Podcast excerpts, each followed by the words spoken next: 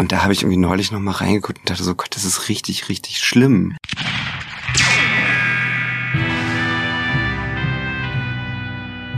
Es ist Freitag und damit Zeit für eine weitere Sonderfolge von The Last Film Standing, denn wir begrüßen einen Tatortkommissar bei uns im Studio. Patrick Güldenberg ist zu Gast und am Sonntag um 20.15 Uhr im Bremer Tatort Donuts zu sehen, also unbedingt einschalten. Vorher war er aber bei uns im Studio und wir sprechen natürlich auch über seine Rolle im Tatort und darüber, wie es ist, nach drei Jahren wieder auf der Theaterbühne am Wiener Burgtheater zu stehen, wo er zurzeit ebenfalls zu sehen ist. Außerdem erfahren wir, was Patrick mit Omel aus dem Eis und seinem Ei zu tun hat, sprechen über Dumbo als Identifikationsfigur und die Freude daran, alleine ins Kino zu gehen. Dann schweben wir auf die Wolke 9 und es wird geschwärmt. Dieses Mal unter anderem von Andreas Dresen, Pippi Langstrumpf, The Ordinaries, Heinz Erhardt, Billy Elliot, Fassbender und Fassbinder. Wir wandern durch alle 20 Kategorien, bis sich Patrick am Ende nur noch einer Frage stellen muss und dafür eine sehr besondere Antwort findet. Lieber Patrick Güldenberg, was ist denn dein Last Film Standing? Wir haben gerade eben schon gesprochen über dein aktuelles Theaterstück in Wien, mhm. was auf der einen Seite Spaß macht, aber es ist schade, weil Leute nicht mehr so viel, also nie, weil sie krank werden, eher. Ne? Ja, genau. Also das ist natürlich jetzt irgendwie neben, es macht erstmal total Spaß zu spielen. Ja, es sind jetzt halt irgendwie von neuen Vorstellungen sind drei ausgefallen, was jetzt halt irgendwie jede dritte Vorstellung ist. Aber gut, das ist halt eben so. Aber das Stück selber macht total Spaß. Wie schön. Wie lange ja. läuft das jetzt? Wir spielen es seit November ja. und so zwei, dreimal im Monat ungefähr. Okay. Ja. Und kann man, also läuft das durchweg oder bis wann? Nee, das ist halt Repertoiresystem. Mhm. Also genau, in Amerika spielt man ja oft irgendwie Stücke im, im Block, da wird dann am Broadway irgendwie sechs Monate ein Stück gespielt mhm. oder so. Mhm. Und hier ist ja meistens, spielt man die Stücke alle im Repertoiresystem. Das heißt, jeden Abend kannst du was anderes sehen, was natürlich auch ganz cool ist für ja. den Zuschauer. Ähm, und genau, wir spielen das jetzt eben so zwei, dreimal im Monat. Okay, ja. schön. In Wien. In du Wien. warst aber auch schon an ganz vielen anderen Theatern. Und ich finde es, also ich kenne mich leider noch nicht so gut mit Theater aus. Ich gehe sehr gerne ins Theater. Ja. Ähm, aber ich dachte mir, ich habe mir so deine Liste angeschaut und dachte mir, das ist auch so eine gute, so wo könnte ich hingehen an welchen ah, ja, okay. das ja, das ist doch gut, ja, cool. In Hamburg, äh, am Thalia und am das Schauspielhaus, am Schauspielhaus ne? Ja, genau. In äh, Salzburg ja, bei genau. den Festspielen und mhm. am Theater in Wien, hier in Berlin. Ja, so, was genau. ist denn da noch? Kannst du, wenn du dir irgendwas erträumen würdest, in welches würdest du denn noch gerne gehen wollen? Wo würd würdest du gerne am Broadway spielen wollen? Nee, ich glaube ehrlich gesagt nee. nicht. Also ich habe mir da mal ein paar Sachen angeguckt, das hat mir irgendwie alles nicht so gefallen. Okay. Aber ja, weiß ich auch nicht genau. Ich habe jetzt ja total lange kein Theater gespielt. Also ich war ähm, an der Volksbühne und dann am BE und dann habe ich fast dreieinhalb Jahre jetzt nicht Theater gespielt, weil ich direkt vor Covid gekündigt habe. Hm. Und ähm, dann wurden meine Stücke alle abgesetzt, die ich halt noch gespielt habe, weil man nicht wusste, kann man die überhaupt noch spielen. Hm. Ja, und dann war ich jetzt dreieinhalb Jahre lang ohne Theater. Deswegen als jetzt, also genau, jetzt spiele ich in Wien am Burgtheater, was natürlich irgendwie auch ganz cool ist und Spaß macht. Ähm, und das ist jetzt mein erstes Stück seit dreieinhalb Jahren wieder. Okay. Ja. Und ist es äh, so, wie du es dir vorgestellt hast? Also hast du es sehr vermisst? Ja, das Ding ist halt, wir spielen im Akademietheater. Das ist so die kleine Spielstätte vom, okay. vom Burgtheater. Die mhm. ist aber auch relativ groß. Und ich habe mal, als ich auf der Schauspielschule war, ein Stück am Kinder- und Jugendtheater in Wien gespielt und war so vier Monate in Wien und habe immer, wir haben immer um 17 Uhr gespielt. Und dann hatte ich immer den Abend frei und dann bin ich abends immer ins Burgtheater gegangen, beziehungsweise ich bin eigentlich immer ins Akademietheater gegangen weil das oh. halt der viel bessere Ort ist, um Theater zu gucken und um Theater zu spielen. Ja. Und ich kenne dieses Haus irgendwie so gut, dass das für mich voll abgefahren ist, da jetzt auf der Bühne zu stehen. Wie so, schön, ja. so ein Full Circle. Voll, Moment genau, so 360 Grad Akademietheater von allen Perspektiven kenne ich jetzt. Ja. Das ist schön. Und schön, dass du wieder auf der Bühne stehst. Ja, das freut, freut mich auch. Und aber wir sehen dich auch am 2. April in deinem mhm. ersten Tatort. Also ja, als genau.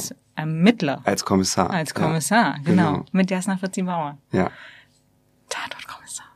Ist ja, schon richtig cool. Oder? Also ich habe mich total gefreut, als das geklappt hat. Und ähm, es hat dazu auch noch total viel Spaß gemacht. Also es war eine richtig coole Drehzeit. Wie schön. So, ja. Mit dem Titel Donut ist, glaube ich, der Donuts. Do ja. Donuts. Ja, ja, genau. Spannend. Ich bin sehr gespannt, um was es geht. Ja, es, es geht, ähm, es ist ein Fall, der spielt in Bremerhaven. Es ist so ein bisschen so, wie kennst du die Brücke oder der Pass oder so, mhm, wo so zwei mhm. Ermittler miteinander ähm, ja. ermitteln müssen, weil es gibt in Bremerhaven den Freihafen, der aber Bre zu Bremen gehört. Also es ist Bremerhavener Stadtgebiet, mhm. aber der Hafen selber gehört zu Bremen aus irgendwelchen unerklärlichen Gründen. Das hat irgendwas mit irgendwelchen Urkunden aus dem 17. Jahrhundert zu tun oder mhm. so. Und in diesem ähm, Freihafen wird eine Leiche gefunden. Und deswegen muss Jasna aus Bremen und ich aus Bremerhaven, wir müssen zusammen den Fall lösen, ja. quasi. Okay. Ja. Wie schön. Genau. Ist auch, ähm, ich hatte Jasna Fritzi Mauer mal vor ein paar Jahren zu einer, so einer Kinokampagne zu tun und äh, ja, ich glaube, es ist sehr lustig. Ja, voll. Also wir arbeiten, hatten richtig oder? viel Spaß. Es war wirklich super. Wir kannten uns schon ewig. Jassen hat ja auch immer an der Volksbühne gearbeitet und auch yeah. mit Kastorf. Ähm, und wir haben da halt nie zusammen gespielt, was halt schade war, weil wir kannten uns so aus der Volksbühnenkantine und auch haben uns uns auch sonst irgendwie uns immer mal wieder irgendwo begegnet. Hm. Und es hat voll gefunden. Es war irgendwie cool. Es hat richtig Spaß gemacht. Wie schön. Ja. Das heißt, momentan kommt alles irgendwie schön zusammen, oder? Voll. wieder Theater, ja. Spaß beim Drehen. Also wirklich, also ich bin wirklich gerade sehr erfüllt und dankbar und ähm, glücklich über die vielen sehr verschiedenen und unterschiedlichen Projekte, die ich auch machen ja, kann. Ja. ja, stimmt. Verschieden äh, trifft es auch ganz gut. Wir haben dich letztes Jahr noch äh, oder ja letztes Jahr auch gesehen in ähm, die Ibiza-Affäre. Ah ja, genau. Sky, ne? Ja, voll. Genau. Das ist ja auch wieder was ganz anderes. Total ja. was anderes, ja. Und How to Dad. How to Dad, genau. Also nochmal wieder ganz was anderes, ja, genau. Also es ist wirklich ein großes Glück gerade. Ich kann es nicht anders sagen. Und ja. es macht total Spaß. Wie wunderbar. So, ja. Gibt es irgendwas, ich weiß, es ist ein bisschen banal die Frage, aber ich bin einfach neugierig. Mhm. Gibt es ähm, irgendwas, was du besonders gerne spielst? Also bist du eher so der lustige oder eher der ernste Charakter dann im Spielen oder nimmst du mhm. wirklich jeden an, wie er kommt und es kommt dann auf die Geschichte an und wie, und wie gut der Charakter geschrieben ist? Hm es kommt, glaube ich, schon so ein bisschen auch auf das Gesamtding drauf an, irgendwie mhm. so, ne? Also ich fand bei der Ibiza-Affäre, das hat halt einfach so viel Spaß gemacht. Das war jetzt eine Rolle, da, da denkt man jetzt erst, wenn man das liest, das ist halt, das sind ja diese zwei Journalisten, die es auch wirklich gibt von ja, der von der Süddeutschen Zeitung. Und erstmal, wenn man diese sieht, dann denkt man, okay, das ist jetzt wahrscheinlich irgendwie nicht so richtig spannend zu spielen, weil die sitzen halt am Computer und versuchen diesen Fall rauszuknobeln. Hm. Ich habe mich dann aber auch total viel mit denen auseinandergesetzt. Das war auch während Corona, man konnte die gar nicht treffen und so. Aber es gab so Dokus über diesen Fall auch und über die und was ich dann so irre fand, war, dass die halt so von außen so tragen so Hemden und sind so irgendwie brav sehen die erstmal ja. aus. Und die haben halt ein so unglaubliches Feuer. Also gerade der Frederik Obermeier, den ich spiele, mhm. das ist halt schon, also man, das hat, hat auch schon eine große Getriebenheit von diesem Investigativjournalismus. Ja. Ähm, und das hat mir total Spaß gemacht, zum Beispiel. Und ich fand das auch irgendwie toll, wie das alles irgendwie gedreht war. Das war ja lustigerweise auch, wir haben das alles in Wien gedreht, obwohl unser Teil in München gespielt hat. Hm. Aber in Wien zu drehen ist irgendwie auch nochmal special, weil irgendwie alles ja sowieso immer aussieht wie ein Filmset. Stimmt, so. ja. Also irgendwie war das, ja, das war, hat schon, war schon total cool. Ähm, nee, ich kann, es ist jetzt nicht so, dass ich jetzt finde, ich will nur ernste Sachen spielen oder nur lustige. Hm. Ich finde es eigentlich in dem Kontrast irgendwie total gut. Und jetzt meine Figur beim Tatort ist auch total ernst. Also es ist nochmal ganz anders als beim ähm, bei How to Dad. So. Ja. Aber es ist ja auch schön, dass man ähm, dass du das alles spielen darfst, ne? Also dass Total, du dafür auch voll. so, dass, dass die Caster in, in dir alles sehen können. So, genau. Also bin ich wirklich richtig froh. Ja, ja. schön. Apropos Filmsets, du kennst dich auch schon etwas länger mit Filmsets aus. Du ja, hast schon voll. ziemlich früh angefangen. Genau, oder? also ich habe schon als Kind angefangen zu drehen, ja. tatsächlich. Ja. Genau. Ja. War das dann wirklich auch, also war das, ich weiß nicht, als Kinder hat man ja immer so Hobbys und Interessen. Manche, an manchen bleibt man dann, manche vergehen ja irgendwie um Musik, Sport. Aber war das schon relativ früh dann klar, dass es für dich so der Weg dann auch sein wird? Genau, also ich glaube, ich wollte, also ich bin wie so auf die Welt gekommen und wollte so Schauspieler werden. Also so richtig voll spooky, ja. Also gar nicht so tada, aber ich glaube, es war wie so meine Mission, habe ich manchmal so das Gefühl. Yeah. Also ich war irgendwie, ich weiß, dass ich das erste Mal mit meinen Eltern irgendwie im Kindertheater war und sofort das alles bei mir im Kinderzimmer nachgebaut habe. So. Also irgendwie, ich war anscheinend immer dafür total entflammbar. Ja. Und ähm, dann wurde halt, ich komme ja aus Hamburg und da wurde halt relativ viel gedreht in den 90ern. Mhm. Und dann gab es halt immer so Aushänge, irgendwie wir suchen Kinderdarsteller, dann habe ich mich da gemeldet und dann war ich in der Kinderkartei und dann habe ich halt angefangen zu drehen. Ähm, und dann bin ich so mit 16 oder so, ich war dann Austausch in Amerika, dann bin ich mit 16 zurückgekommen und war so voll anti und wollte gar nicht mehr drehen und fand das alles voll doof und bin dann und dann hätte man ja eigentlich denken können, okay, dann gibt's ein neues Thema und dann bin mhm. ich aber in den Jugendclub vom Schauspielhaus in Hamburg gekommen und dann war ich halt auf einmal total in Flammen für Theater. So, also es hat, es hat ganz kurz, gab nur so eine ganz kurze Zwischenphase, wo ich nicht Schauspieler werden wollte, sozusagen. Ja. Und dann wollte ich halt zum Theater, dann bin ich auf die Schauspielschule gegangen und genau. Ah. Glaubst du, du, also du gerade meintest, du hast es nachgebaut, glaubst du, ähm, wenn das mit dem Schauspiel aus irgendwelchen Gründen nicht geklappt hätte, mhm. dass es trotzdem, dass du trotzdem am Theater ähm, gelandet wärst als als Bühnenbildner als oder Bühnenbildner zum Beispiel? Das weiß Oder ich schon das. Geschichten Ich kann mir das irgendwie, ja, ich kann mir das irgendwie gar nicht, ich kann mir irgendwie gar nicht vorstellen, wirklich was anderes zu machen. So. Weißt du noch, was das für ein Stück war, was ihr da gesehen habt im Kindertheater? Ja, das war Tom Sawyer. Echt? Ja, Im Kindertheater? ne, also so Weihnachtsmärchen, also nicht Kinder, also ach so, hm, warte mal, wahrscheinlich habe ich schon mal vorher, ich habe auch schon mal so Augsburger Die Puppen, Puppen, sowas, so genau so, sowas. mhm. Das habe ich auch auf jeden Fall nachgespielt, aber ich weiß halt ganz konkret, ja, vielleicht war ich dann wahrscheinlich doch irgendwie sechs oder so. Aber damals gab es wahrscheinlich noch keine Altersbegrenzung. Also ich war zumindest in Tom Sawyer und da haben so Kinder mitgespielt und da gibt's irgendwie, die gehen in so einen Bergstollen und werden dann da verschüttet oder so, ich weiß es gar nicht mehr genau. Und die sind dann, dann sind diese Kinder, sind durchs Publikum gegangen und dann auf die Bühne so hoch und dann war da so ein, diese Bergstollentür und dann sind sie da reingegangen und dann ist der Vorhang hochgegangen und dann waren sie auf einmal auf der Bühne in den Bergstollen. Und das war für mich tatsächlich so ein Meta-Flash, Ja. dass diese Menschen oder diese Kinder, die eben gerade noch wie an mir vorbeigelaufen sind, auf einmal in dieser Fantasiewelt von der Bühne waren. Und ich habe halt, glaube ich, das ist halt nicht total krass, ich habe halt immer diesen Moment nachgespielt. Immer so dieses durch das Publikum gehen, durch die Tür und in dieser Grotte sein. Ich glaube, alle, die das gesehen haben, dachten, ich bin einfach wie verrückt. Aber für mich hat das total Sinn gemacht, weil das war für mich das Faszinierende, dass man eben noch sozusagen in der normalen Welt war und dann auf Ja. einmal so im Fantasyland. Wie schön. Und das Ja. ist ja auch genau das, was ähm, Theater und Film ist. Irgendwie Wahrscheinlich, so ne? Eskapismus in irgendwelche Irgendwie ja, genau. Fantasiewelten. Ja. Wie sch ich find, das ist schön. Was auch für eine schöne Erinnerung, finde ich. So, Ja, die kommt jetzt gerade, ehrlich gesagt. Ich habe mich da jetzt irgendwie viele Jahre nicht dran erinnert, aber jetzt gerade schon. Ah, wie schön. Gute, Gutes Timing, Ja. finde ich. Das ist sehr gut. Ich kann mir das so gut vorstellen, lustigerweise. Das ist äh, ganz zauberhaft. Ja. Ja. Und die Eltern so wahrscheinlich so, mhm.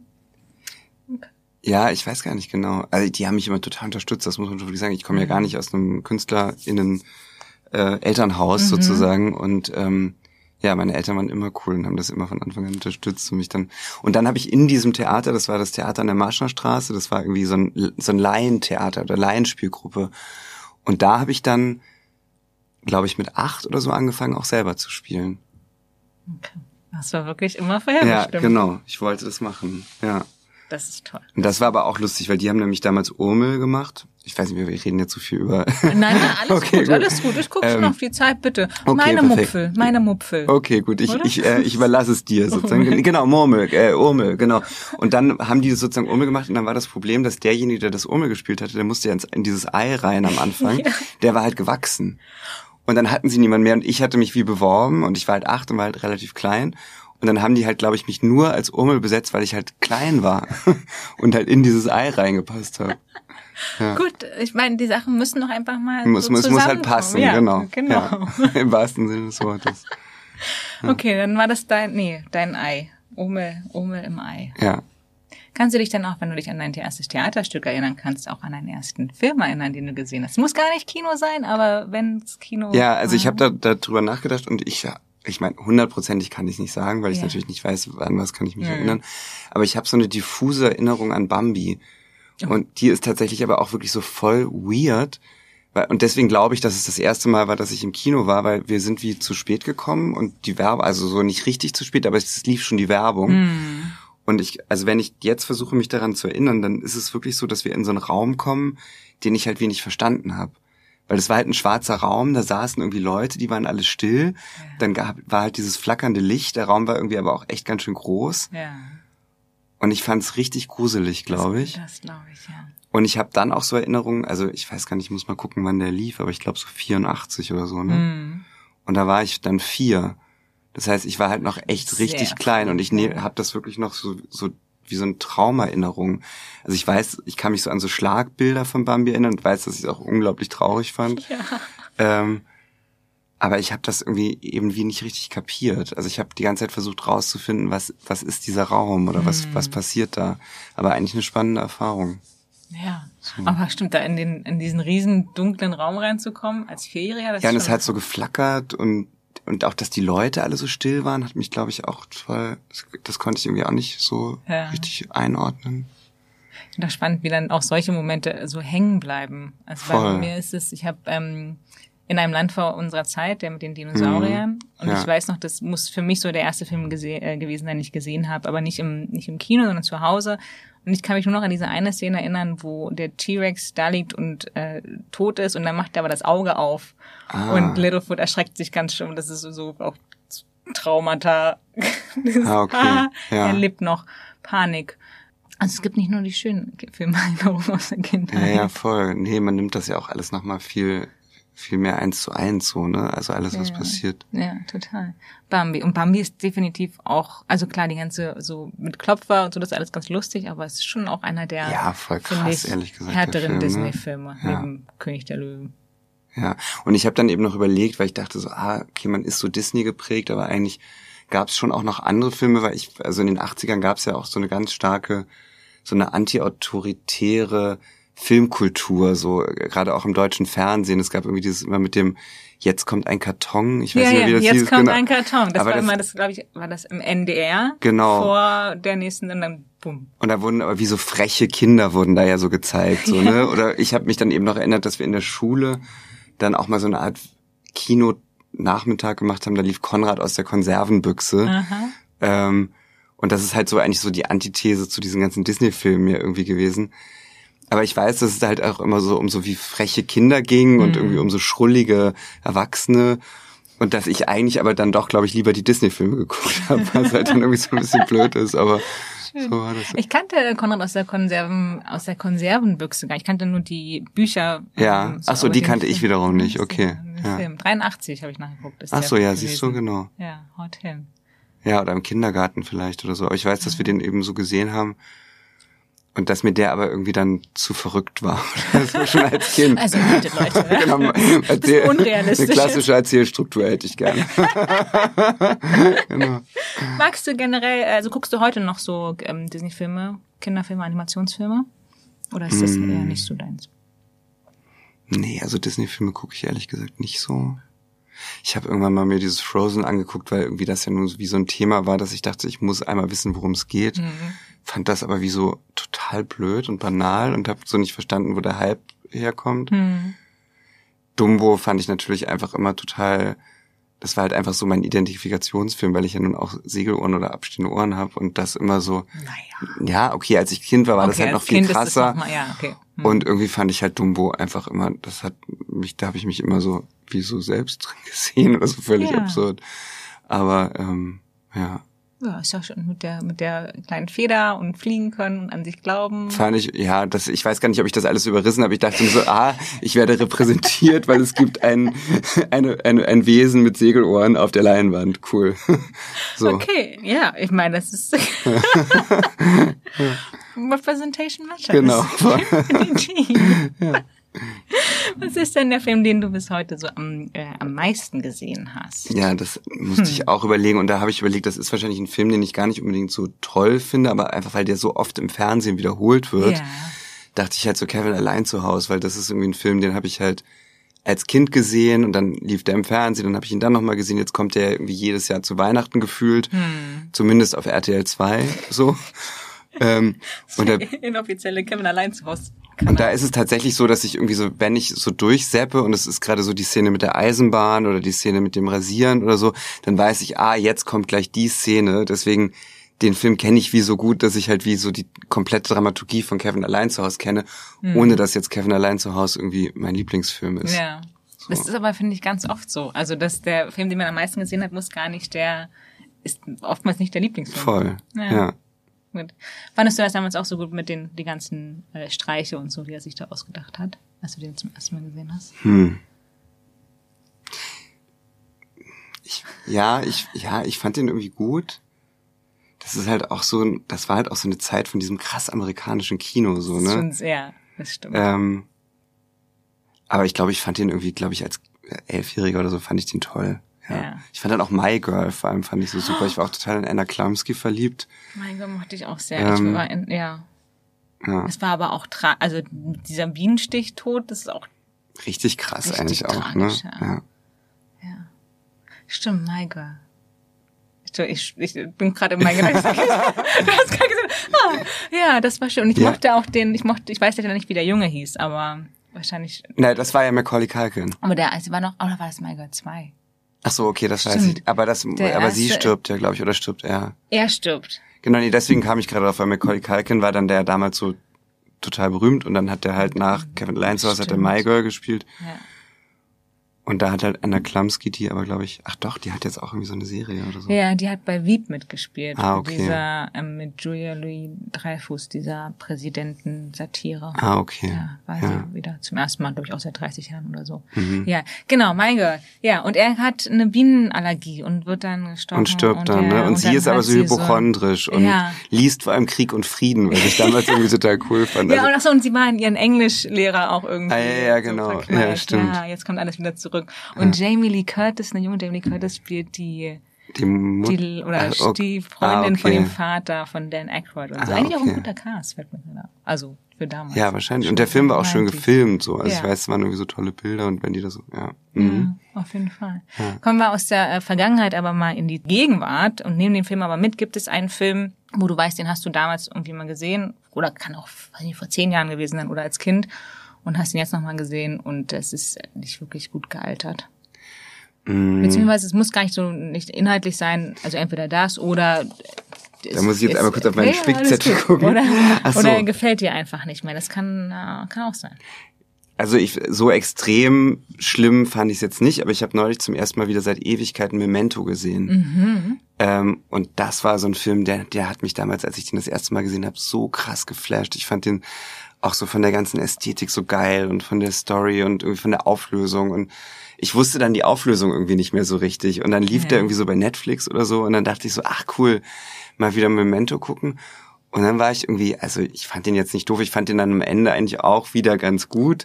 Aber ich war wie so, also alles, was mich damals so fasziniert hatte, hat mich so ein bisschen enttäuscht. Und damals, aber ich glaube, das hat auch so, damals wirkte der halt so modern, weil der war auch wie so für damalige Verhältnisse schnell geschnitten und so musikvideomäßig. Jetzt wirkte das alles irgendwie ziemlich behäbig und langsam, weil wir wahrscheinlich einfach noch viel schnellere Sehgewohnheiten haben. Ja, ja, das stimmt. Ähm, aber der hat mich irgendwie, also enttäuscht, würde ich jetzt mal sagen, ist wirklich zu, ähm, zu extrem gesagt, aber den, den fand ich halt nicht mehr so toll. Und ach so genau, du hast doch die Kategorie Schimmelkäse genannt, Hm, Ja, ne? ja, genau. Und dann ist mir nämlich noch eingefallen, es ist jetzt eine Serie, aber du meintest ja, man kann ja auch mal über Serien sprechen. Ja, ja. Und ich finde zum Beispiel Sex in the City, finde ich halt so ein Ding, das fand ich damals irgendwie inspirierend und ich weiß auch ganz viele Freundinnen von mir, die alle so damals das so geguckt haben, haben so gedacht, ja geil, das ist irgendwie so, äh, endlich kann, kann man, wird einfach mal irgendwie weibliche Sexualität überhaupt thematisiert, Mhm, so, ne? Ähm, und das hat mir irgendwie, und ich, ich habe das relativ spät erst gesehen, also vielleicht so zwei, drei Jahre nachdem das rauskam und schon so ein Hype war und ich da, mich dem immer irgendwie viel verweigert hatte, habe ich das dann irgendwie mal so angefangen.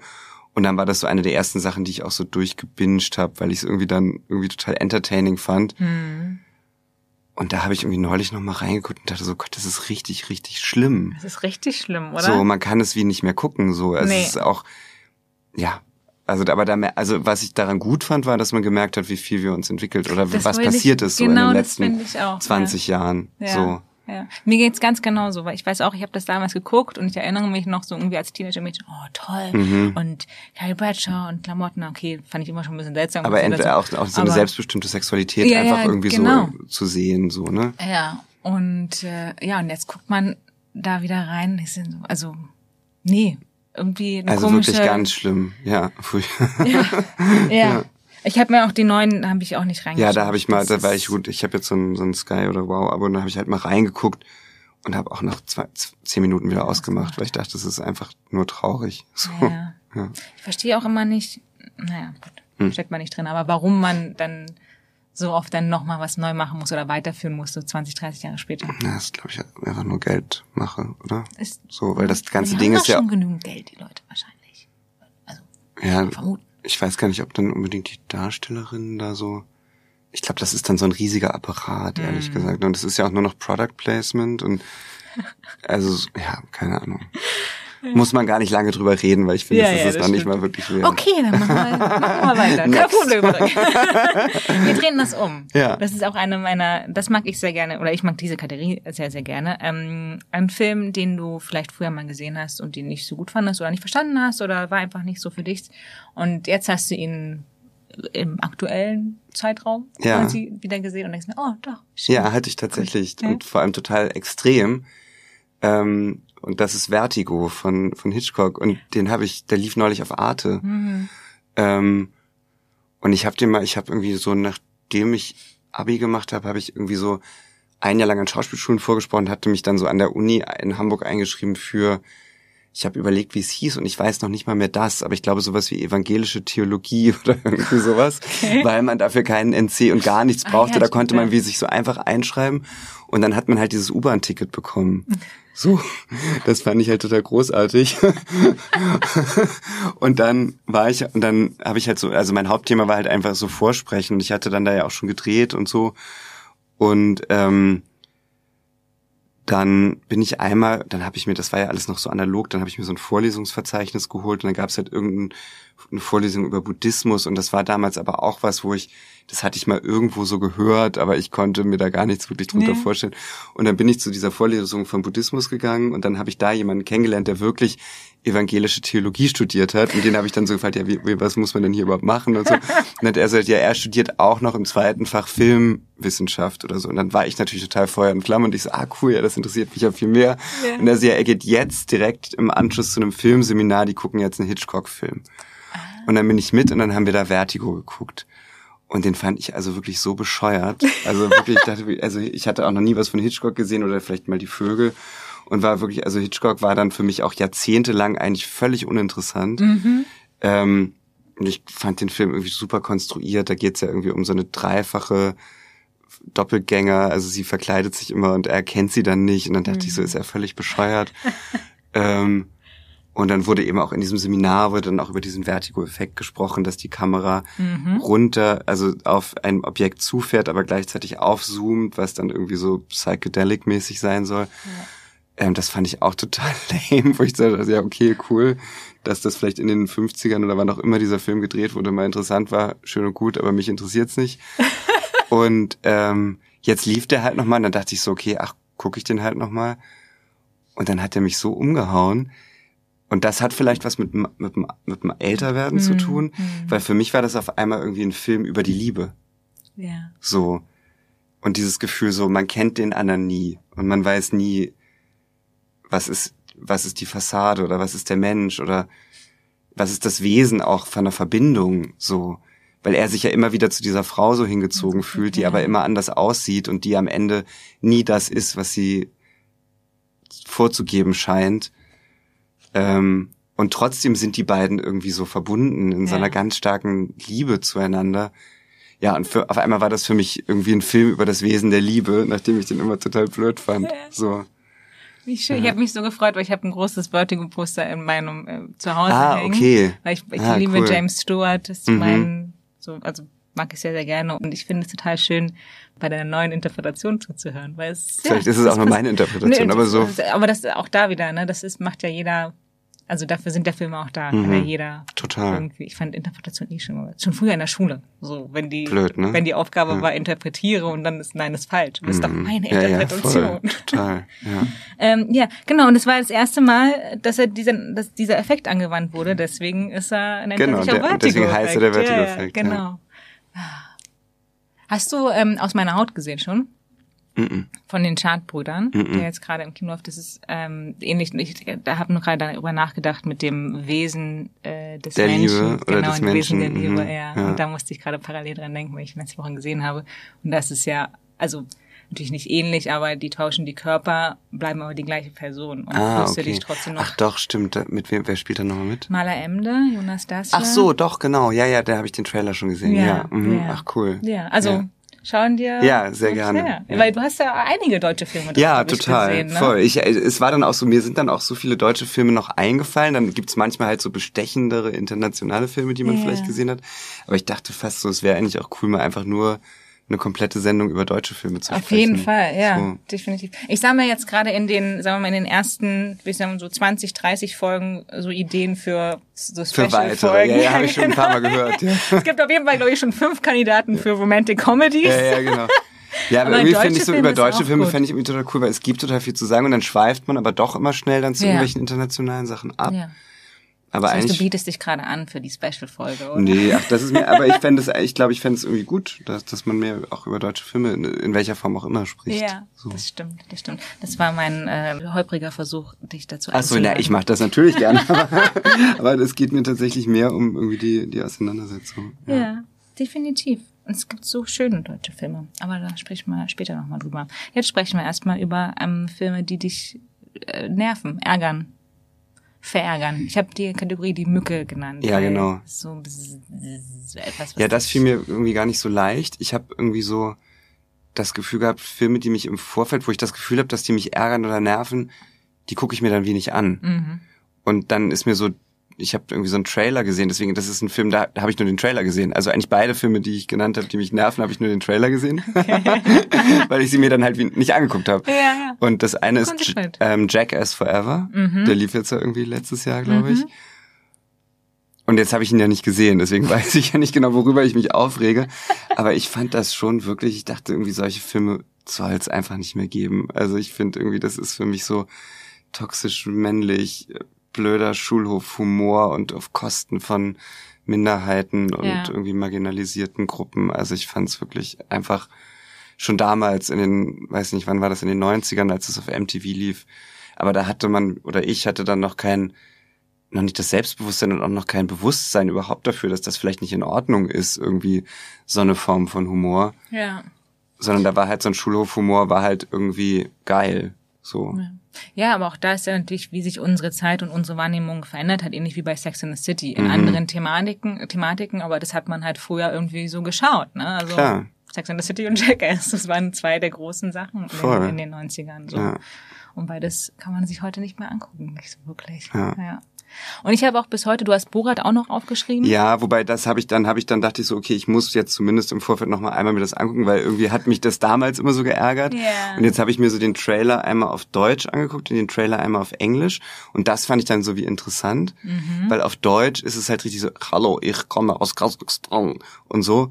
Und das fand ich halt damals schon, schon damals total xenophob und irgendwie schlimm. Und ja, auch ja. dieses Bild, wo er so in diesem Neon Bikini zwischen den Badenixen steht, die alle auch den Bikini anhaben. Das fand ich halt irgendwie damals auch schon, als man dafür noch keinen wusste, hatte schon so unglaublich sexistisch, wo ich irgendwie dachte, warum ist das jetzt lustig, nur weil er das trägt und irgendwie aber sexy, weil die Frauen das tragen. Ja. Das hat mich irgendwie damals schon total aufgeregt. Dann habe ich den Trailer mir auf Englisch angeguckt und dann ist das natürlich nicht synchronisiert und dann wirkte es irgendwie viel mehr wie so, okay, ich leg den Finger in die Wunde von der amerikanischen Kultur oder wie auch immer.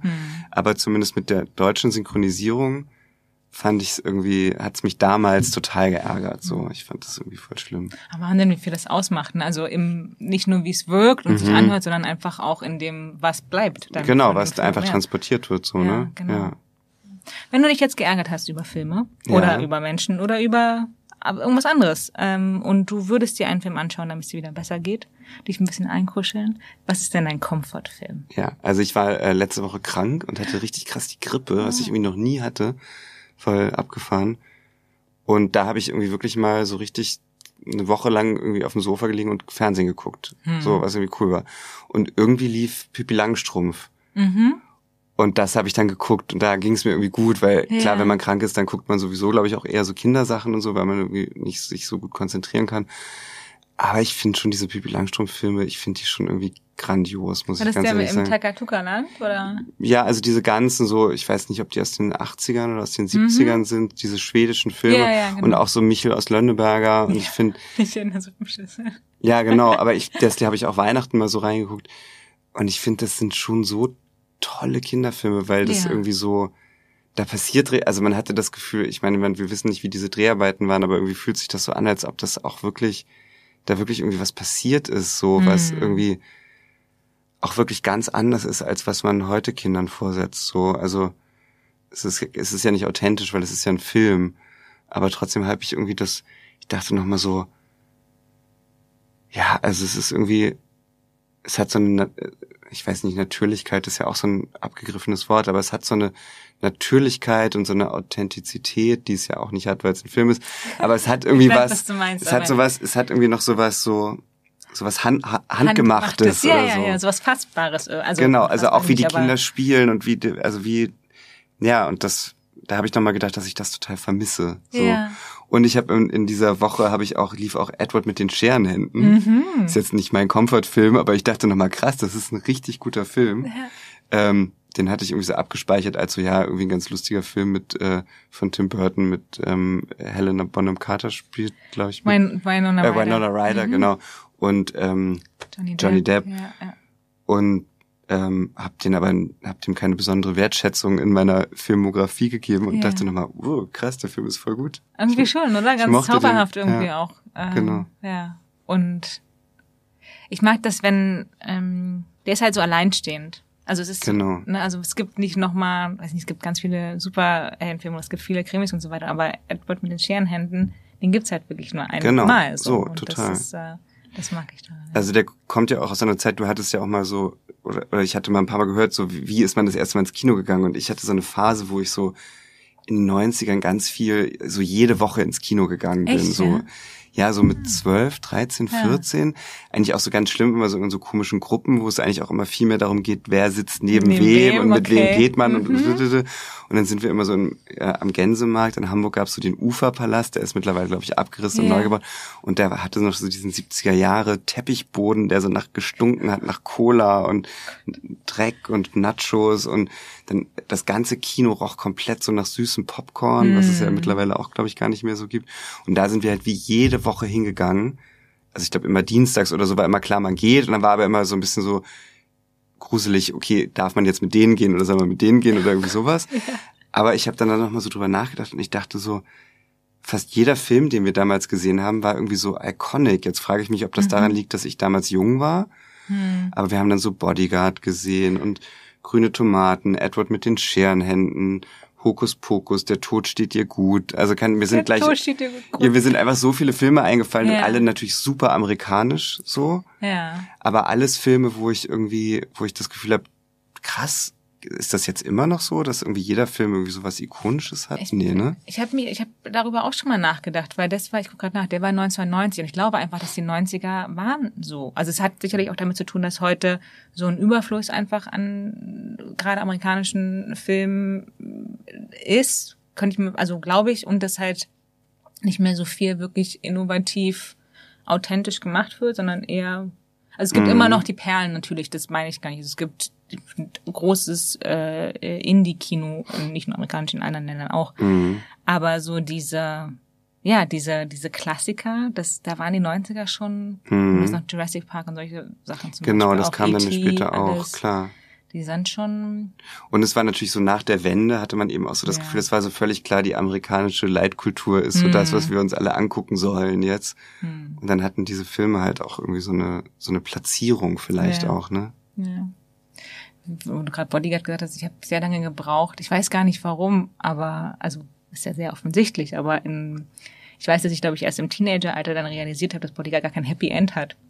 Also für mich war das Ah. immer ein großer Liebesfilm, aber ist es ja gar, also die, die kommen ja nicht zusammen am nee, Ende. ich kann mich ans Ende gar nicht mehr erinnern. Ich weiß, da gibt irgendwie so einen Fahrstuhl und es wird irgendwie geschossen und Äh, und es gibt dann diese, also sie sind dann auf der, ähm, auf dem Rollfeld. ach Sie doch, genau. weg und ah, er, okay. weiß ich nicht, beschützt irgendjemand anderen, Mhm. Papst oder so, keine Ahnung. Mhm, okay. Und dann kommen sie nochmal rausgerannt und dann ist Ah, aber weil die bestimmt Bodyguard 2 drehen wollten. wahrscheinlich. Oder? Gehe ich mal von aus. Das könnte sein, ja. Gibt es Bodyguard? Nicht. Ich glaube, den gab es dann nicht. Aber das war dann irgendwie, ja. Naja. Aber ja, ich glaube, 90er Jahre war schon, war schon eine gute Zeit. Mhm. Ja, oder zumindest äh, Also für, für diese. für diese Filme, genau. Ja. Ja. Gehst du heute noch viel ins Kino? Ja, also schon. Aber klar, es gibt natürlich einfach auch super viel Konkurrenz. Ne? Hm. Hm. Äh, aber auch noch in Gruppen oder eher alleine? Nee, ich gehe eigentlich fast nur noch alleine ins Kino. Ich auch. Ja. Ich mag das irgendwie. Und ich wohne auch relativ nah beim Hackische Höfe Kino. Und dadurch ist das für mich fast so wie, ich gehe dann wirklich manchmal so um 10 vor 8 gucke ich, ah, um 8 läuft ein Film, dann gehe ich noch schnell rüber und guck den so. Ja, ja. Ähm, Nee, und ich finde das total gut, so in meinem Space zu sein und nicht noch so eine Antenne dafür zu haben, ob meinem Mitgucker der Film gefällt oder nicht Ja, oder ja. langweilig findet oder Ja. so. Ja. Dates im Kino finde ich eher schwierig. Voll, weil dann, am Ende ist der Film dann auch katastrophal. dann ist richtig, Genau. richtig doof. Ja. Ja, ich weiß, ich hatte mal eins und wir haben Avengers geguckt und äh, mein äh, mein Datepartner wurde, es hat ihn so mitgenommen, dass er danach erstmal nicht anderthalb Stunden nicht sprechen konnte oder wollte. Oh Gott. Und das war ein Blind Date oder kann Nee, nee, wir kannten uns vorher. Das, ist Ah, so, das okay. macht das irgendwie noch absurder. Ähm, Oh Gott. Aber ja, Hacksche Kino oben in den, auch in den Genau, ganz kleinen ja. Saal. Ich lieb den. Voll. So. Also ich glaube, viele, die Kino so richtig als Kino bombastisch feiern, für die ist das vielleicht nicht so, aber ich mag das, dass es so klein ist und nur die paar, Voll. die paar Reihen und man ist so mit sich. Ja. Was motiviert dich denn im Sinne von welcher Film hat dir das oder gibt dir das Gefühl, die Welt erobern zu können? Ich musste gerade noch mal meine Formulierung vorlesen. Hm. Ja, genau. Ja, das fand ich wirklich schwierig. Da habe ich wirklich lange, lange, lange überlegt. Und dann dachte ich so, mein erster Impuls war, also das, dann, dann dachte ich so, was ist jetzt so ein empowering Movie für mich? Oder wo fühle ich mich so empowered danach? Und dann dachte ich so Hairspray. Und dann dachte ich im nächsten Moment, nee, das ist ja total Schwachsinn, weil Hairspray ist ein richtig, richtig schlechter Film. Und das heißt, es würde mich überhaupt nicht empowern, weil ich würde den Film halt richtig schlecht finden. Ich habe halt, glaube ich, nur diese letzte Szene im Kopf, wo die halt irgendwie so The world is gonna change oder irgendwie sowas. Oder Ja. wie geht das? Uh, the world keeps... Ja, also im Sinne von, äh, also a change is gonna come ist ja quasi Ja, ja, sozusagen ja. so die ähm, die Message und die tanzen alle so durch die Straße und das ist so ein Gefühl, was ich irgendwie voll empowering fand. Den Film selber fand ich aber richtig schlecht leider. Ich habe Schön, dass ich unterbreche nur zu dem. Ich habe ähm, an Weihnachten auch, da wenn man so Klar, läuft ja alles Fernseher Mögliche. Genau. Mhm. Und ich kannte immer nur die Version aus. Oh Gott, das ist Anfang 2000 also mit John Travolta. Genau, den meine ich, den ja. Film. Und es gibt noch eine Version von irgendwie aus den 70ern und die lief an Weihnachten, glaube ich, auf mit der Dreisat oder Arte.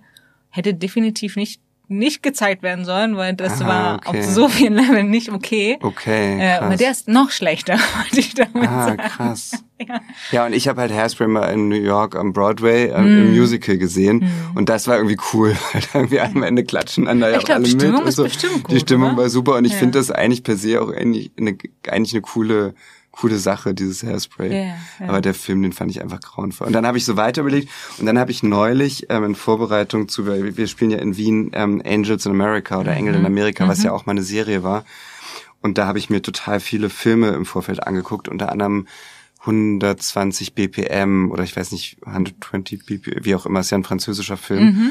Und da geht's ja um so eine Aktivistengruppe von ACT UP, glaube ich, die so gegen ähm, die Pharmaindustrie gekämpft haben, die in den 80er Jahren irgendwie diese HIV-Medikamente irgendwie verschleppt hat oder sich dagegen geweigert hat, dass der geforscht wurde oder Mhm. so.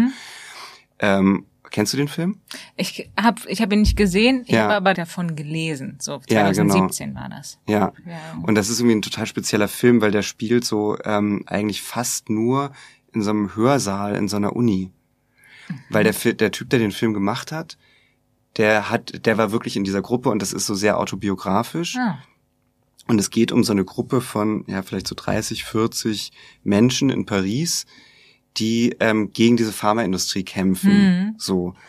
Und man sieht, man guckt denen aber eigentlich die meiste Zeit nur bei deren Diskursen zu. Mhm. Und das ist irgendwie total krass, weil die sich auch dann ganz viel streiten und dann gibt's irgendwie Ärger und dann tanzen sie aber wieder und dann gehen sie immer in so eine Disco, die ist aber, ich glaube, es war wahrscheinlich ein low budgetierter Film, dann tanzen die einfach immer in so einem schwarzen Raum, du siehst die Disco gar nicht und gehen dann aber einmal am Anfang, die erste Szene ist, die gehen in so einen, in diesen Konzern mit so Blutbeuteln und werfen die so gegen die Scheiben oder so Ja. und alle sind so vollgeschwört. Und der Film hat für mich eine unglaubliche Kraft gehabt und so eine Power und sowas An- anarchisches und so. Mhm. Ja, und da, da, deswegen, ich hatte jetzt nicht das Gefühl, ich werde jetzt die Welt verändern und Blutbeutel irgendwie schmeißen, aber ich hatte irgendwie das Gefühl, so der Film hat mir so ein Gefühl von so einer extremen, ja, anarchischen Kraft gegeben, so. Ja. Und das fand ich irgendwie ein cooles Gefühl, deswegen ist der Film jetzt da bei mir gelandet. Ja, finde ich gut. Ja. Und das so eine Filme, also das ist ja auch das Schöne, dass wenn das, wenn Filme diese Art von Gefühlen auslösen können. Voll. Und ich So. finde, also ich, ich hatte eh schon gehört, dass der Film gut sein soll, aber irgendwie habe ich ihn aus, weiß ich nicht, er hatte mich nicht so interessiert und dann Hm. habe ich ihn aber gesehen und ich finde, er ist total empfehlenswert. Also ich finde, er gilt fast auch in der Kategorie Geheimtipp, weil er ist einfach, es ist halt eigentlich ein Diskursfilm, das ist halt das Absurde, aber Ja. er ist total, er hat eine tolle Kraft und irgendwie ist er auch spannend, auch zu gucken, einfach gesellschaftlich so. Hm. Ich finde das, du gerade meinst, empfehlenswert. Ich habe dir gerade ganz gespannt zugeguckt und da hab mir quasi den gemerkt. Ja, ja, genau, gleich okay. notiert ja, angucken. Cool. So, ja. und das ist äh, ja. Das hört sich sehr gut an. Und man muss ihn, glaube ich, auf, weil ich habe ihn dann, ich weiß gar nicht, ich glaube, ich habe ihn gekauft, weil ich ihn ja gucken wollte für das Projekt. Hm. Und dann konnte man immer in der in der Sprache switchen. Ich spreche wirklich sehr schlecht Französisch, aber ich habe dann trotzdem ganz oft und genau und auf Französisch konnte man ihn bei dem Anbieter, wo ich ihn gekauft habe, nicht mit Untertiteln gucken. Ah, okay. Und ich habe ihn dann, glaube ich, ich habe dann manchmal ganze Szenen erst auf Deutsch geguckt Und dann- und dann die ganze Szene nochmal auf Französisch. Und auf Französisch ist es natürlich viel geiler. Ja. Aber ich verstehe halt dann einfach wirklich rudimentär nur. Das ist ein Do Double Impact quasi. Quasi, genau. Ja. Schön. Das ist na gut. Jetzt hast du von dem Film ähm, schon sehr geschwärmt und wie gesagt, ich, äh, es kommt auf meine To-Watch-Liste. Okay, cool. Im Sinne von Schwärmen, wo du gerne dabei gewesen wärst, gibt es da einen Film und das muss gar nicht als Schauspieler äh, sein, es kann auch als, weiß ich nicht, stiller Beobachter, Crewmitglied, äh, irgendwas. Wo wärst du gerne? Ja, da sind mir natürlich super viele Filme eingefallen, ehrlich gesagt. Aber was mir, was ich dann gemerkt habe, ist, die sind alle schon unterschiedlich. Mhm. Also ich wäre zum Beispiel total gerne, für mein Leben gerne bei Transparent dabei gewesen. Ja. weil ich das einfach so eine mindblowing Serie für mich fand vor, weiß ich nicht, sieben Jahren oder so, als ich die mal gesehen habe. Einfach auch was die, also was die Art des Schauspiels angeht. Ich hatte sowas zu dem Zeitpunkt irgendwie so eigentlich noch nicht gesehen, dass das irgendwie aus so einer selbstverständlichen Authentizität, da ist jetzt das Wort wieder kommt, so. Hm. Ähm, und dann allgemein halt wahrscheinlich würde ich total gerne mal mit Andrea Arnold arbeiten, Ja. so. Ähm, und dann aber so als totalen Kontrast, und das habe ich lustigerweise fast allein im Höfe-Kino gesehen, war Blade Runner 2049. Das ist jetzt ja irgendwie ein Science-Fiction, we- weiß nicht, ist es ein Ja, Fantasy-Film, aber Ja. es ist zumindest Science-Fiction so. Was ja so, glaube ich, der, der größtmögliche Gegensatz dazu ist. Aber den habe ich so wie fast alleine da im Kino gesehen und die Soundanlage war so krass. Es hat die ganze Zeit so gescheppert und ich dachte die ganze Zeit, ich sitze so in diesem Raumschiff, mit dem Ryan Gosling so durch die Wüste fliegt. Und der Film hat mich irgendwie auch total geflasht, weil ich den irgendwie total geil fand. Ja. Mm, Ja. Ja. und ich bin halt immer, genau, immer, also ich glaube immer als Schauspieler, ich weiß nicht, ich habe mal in Amerika mal so ein Praktikum als, am Set gemacht. Habe ich auch nochmal gemerkt, nee, ich, ich will gerne spielen, lass mich da. Ach so, und was ich auch noch total großartig fand, wo ich auch dachte, ah, das ist bestimmt toll dabei zu sein, ähm, Hidden Life äh, von Terrence Malick. Malick, ja. Ähm, ich habe, das ist der einzige Malick-Film, den ich gesehen habe. Ich habe sonst noch nie was gesehen. Okay. Und den habe ich bei einem Filmfestival gesehen und ähm, die sind ja irgendwie die ganze Zeit damit so beschäftigt, so zu ackern und so Kartoffeln zu schälen und zu, zu pflügen und irgendwie einen Ochsen irgendwie übers Feld zu ziehen. Ja. Und man hat halt so das Gefühl, die, da, das machen die halt aber auch wirklich. wirklich machen, So, ja, genau, ja. habe ich auch gehört. Ähm, und das, da dachte ich schon so, ich- also weil man so, oder ich, man sehnt sich ja als Schauspieler, gerade wenn man auch, weiß nicht, ab und zu mal fürs Fernsehen arbeitet, dann doch immer danach irgendwie wirklich was zu erleben, so, ne? Und dass nicht sofort irgendwie ein Ankleider kommt und einem den Dreck äh, vom Kostüm wischt und irgendwie jedes Requisit irgendwie immer auf Anschluss gebracht wird und so, sondern dass man irgendwie auch manchmal denkt, ach komm, lass mich das doch einfach mal machen. Äh, Anschlüsse ist doch scheißegal, was soll's. Ich, ich will doch hier spielen und nicht irgendwie funktionieren. Ja. Und da hatte ich irgendwie das Gefühl, das ist bestimmt oder war vielleicht war das auch Horror und die standen die ganze Zeit im Regen und haben gefroren, aber vielleicht war es auch geil und die haben irgendwie einfach richtig was erlebt. Ja. So.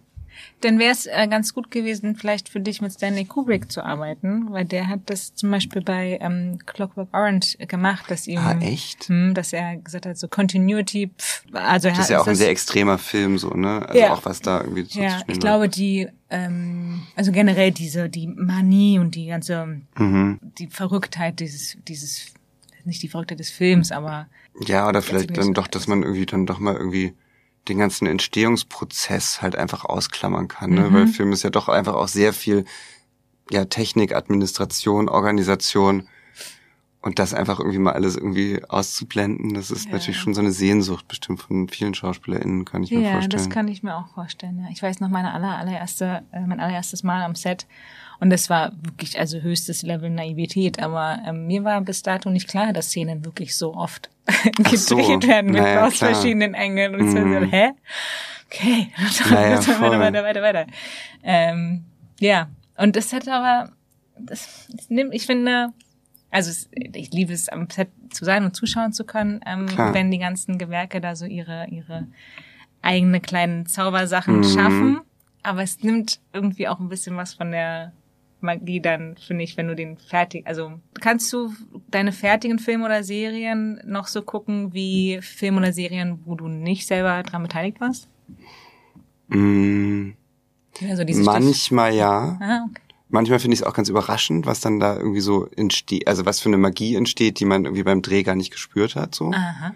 Aber ja, also ich guck, ich guck schon die meisten Sachen, weil es mich dann auch einfach interessiert, weil man ja auch so viel Zeit damit verbracht hat. Ja. Ähm, und manchmal kann ich den Entstehungsprozess auch gar nicht ausblenden, so. Ja, Klar. ne? Ja.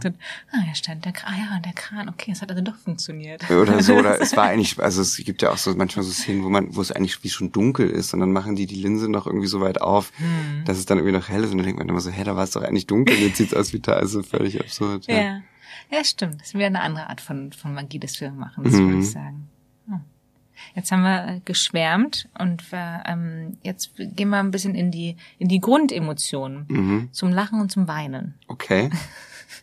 Möchtest du lachst gerade? Wir fangen mit dem Lachen an. Welcher Ja. Film oder was hat dich dann zuletzt zum Lachen gebracht? Oder es kann auch der Film sein, der dich äh, am meisten zum Lachen bringt. Wie du, wie du magst. Also wirklich richtig zuletzt zum Lachen gebracht hat mich The Ordinaries. Mhm, das ist ein hab ihn noch deutscher nicht Film. gesehen, ja, also, aber- aber ich ja. weiß gar nicht, ich habe den jetzt in der Filmakademie Box gesehen, Mhm. ich, aber ich ähm, fand ihn richtig gut. Also Okay. richtig toll. Ähm, ich weiß gar nicht, wie viel man erzählen kann. Es geht irgendwie um so eine Filmstadt, das ist auch irgendwie so eine utopische Welt.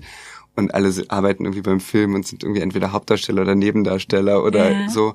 Okay. Ach, ist es einfach, glaube ich, auch für Leute, die beim Film arbeiten, irgendwie total cool zu Hört sich gucken. gut an. Von Und ich Sophie fand ihn- Lindenbaum. Ja, richtig, und richtig, einfach ein richtig guter deutscher, eine richtig gute deutsche Entdeckung fand ich den Film irgendwie.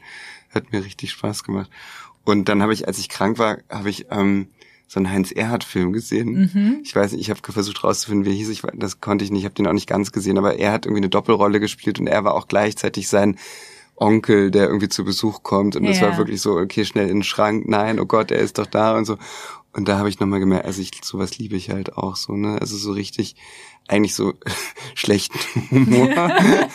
So Slapstick auch und so sowas? Slapstick, ja, ich find's Mhm. richtig cool. Und halt auch wirklich so Liebhaber im Schrank. Ich beömmel mich da. Es ist irgendwie eigentlich schlimm, aber es ist so. Ja? Nö, das ist gut. Wenn's, aber wenn es funktioniert, finde ich, oder? Das, darin liegt ja auch eine Kunst, in dieser, Voll, ja, genau. in Klar. diesem sehr, äh, wie sagt man denn? Äh, nicht basic ist falsch. Na, es ist halt sehr handwerklich ja, ja, auch ja handwerk- tatsächlich genau, so. Ne? Und ne? auch wenn man sowas mal geprobt hat oder Ja. so, weiß man halt auch, wie, ähm, wie schwer das ist tatsächlich. Ja, Ja. genau. Heinz Erhardt, sehr gut. Kommt auch an Weihnachten oft. Ja, Ne? genau. Vielleicht war das auch da, ich weiß es nicht genau. Und die Simpsons habe ich noch genannt, weil ich die halt einfach immer gerne gucke. Mhm. Die schaffen es auch, auch da ähm, irgendwie den Humor und Witz mit ähm, bisschen Absurdität und aber auch Relevanz zusammenzubringen, ne? So. Voll. Und ich frage, ich denke halt immer so, ich frage mich immer, wie diese Geschichten entstehen, weil Ja.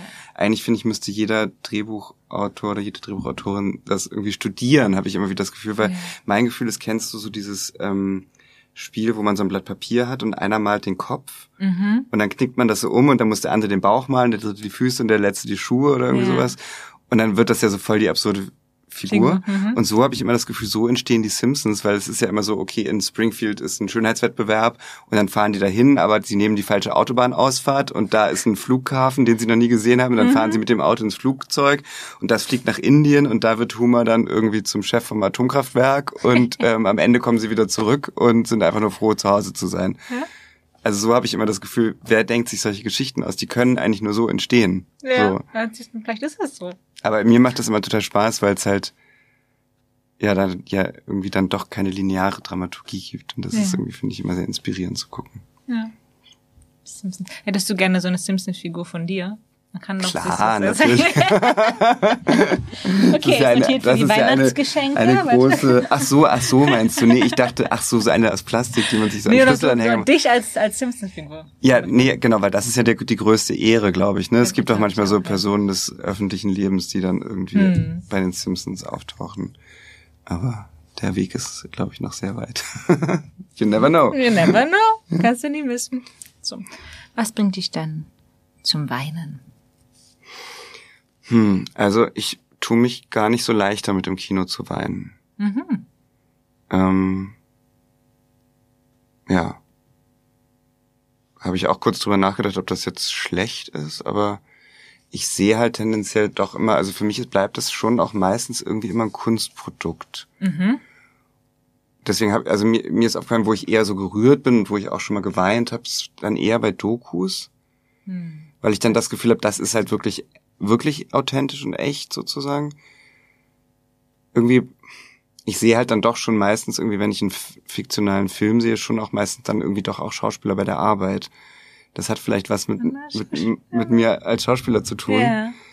Ähm, aber wo ich jetzt zum Beispiel total gerührt war letztens, ich habe den auch wieder einen Film, wo ich nur den Trailer gesehen habe, aber war Close. Close. Hm, der soll ganz toll sein. Ich habe ihn Ähm, noch nicht gesehen, aber. Und ich habe so einen Trailer gesehen, wo auch dann danach der Regisseur noch so ein Interview gegeben hat, so zwei Minuten, und dann drüber gesprochen hat.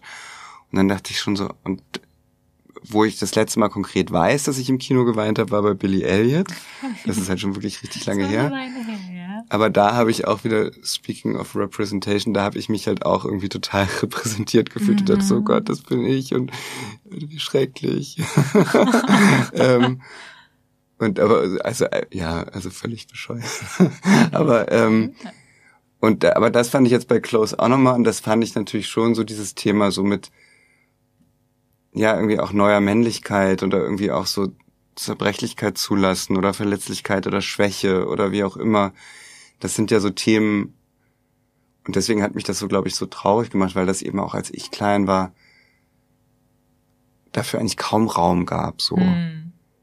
Ähm, und ich das jetzt aus der Nachbetrachtung be beurteilen kann, dass ich da oder sehen kann, dass ich da total drunter gelitten habe, dass das nicht möglich war. Aber damals halt eben auch einfach gedacht habe, ja, die Welt ist halt so und ähm, Ja. ich bin da halt irgendwie anders oder sensibler oder zarter oder was auch immer. Und das jetzt in so einem Film zu sehen, hat mich irgendwie sehr gerührt. Hm. Ähm, ja, Ja, aber dann ist es ja gar nicht so seltsam Billy Elliot, was du gerade meintest, so, weil dafür Genau. wurde, es war ja der einzige Film äh, irgendwie, der damals, der das damals erreicht. hat. vielleicht, ja, genau. Was Mhm. anderes gab's ja dann, glaube ich, nicht. Und das ist ja auch einfach ein, ein, Ein guter Film so, auch, ja, ne? Oder? Ja. Ja. Finde ich schon. Jamie Bell als Tänzer und mit seinem schottischen Minenarbeiter-Vater Voll. und so ist doch schon Ja, ja, genau. close. Ich habe ihn auch noch nicht gesehen, aber ja, den Trailer und Mhm. sieht, der sieht ganz toll aus und der soll auch sehr, sehr gut sein, habe Ja. ich gehört. Also ich will ihn auf jeden Fall sehen. Bin gespannt. So, wir bewegen uns in die ähm, in die äh, ähm, Ich klappe das jetzt mal zu. Ich glaube, ich weiß eh fast alles. okay, Wenn nicht, musst du mir helfen. in andere Gefilde. Und Mhm. zwar ähm, kommt jetzt die Kategorie Ulala. Ah ja. Hm. Welcher Film hat denn für dich die äh, sexieste Filmszene, ohne eine Sexszene zu sein? Also ich habe das so verstanden, welcher Film hat eine große Erotik. Ja, So, ne? das ist genau. Und ähm, ich ändere So hab es. ich mir das mal ich übersetzt. ändere es jetzt. genau. Ja, und da ist mir zum einen Swimmingpool eingefallen. oh, mhm. Den, das Original. Ja, aber das, das, also der Film mit Romy Schneider. Romy ich weiß nicht, ob Schneider, das auch schon ein Remake war von. Nee, aber das ist, glaube ich, das glaube, Original, ne? Original. Ja. Genau, und die hängen da ja einfach die ganze Zeit irgendwie an diesem relativ hässlichen Swimmingpool rum. Mhm.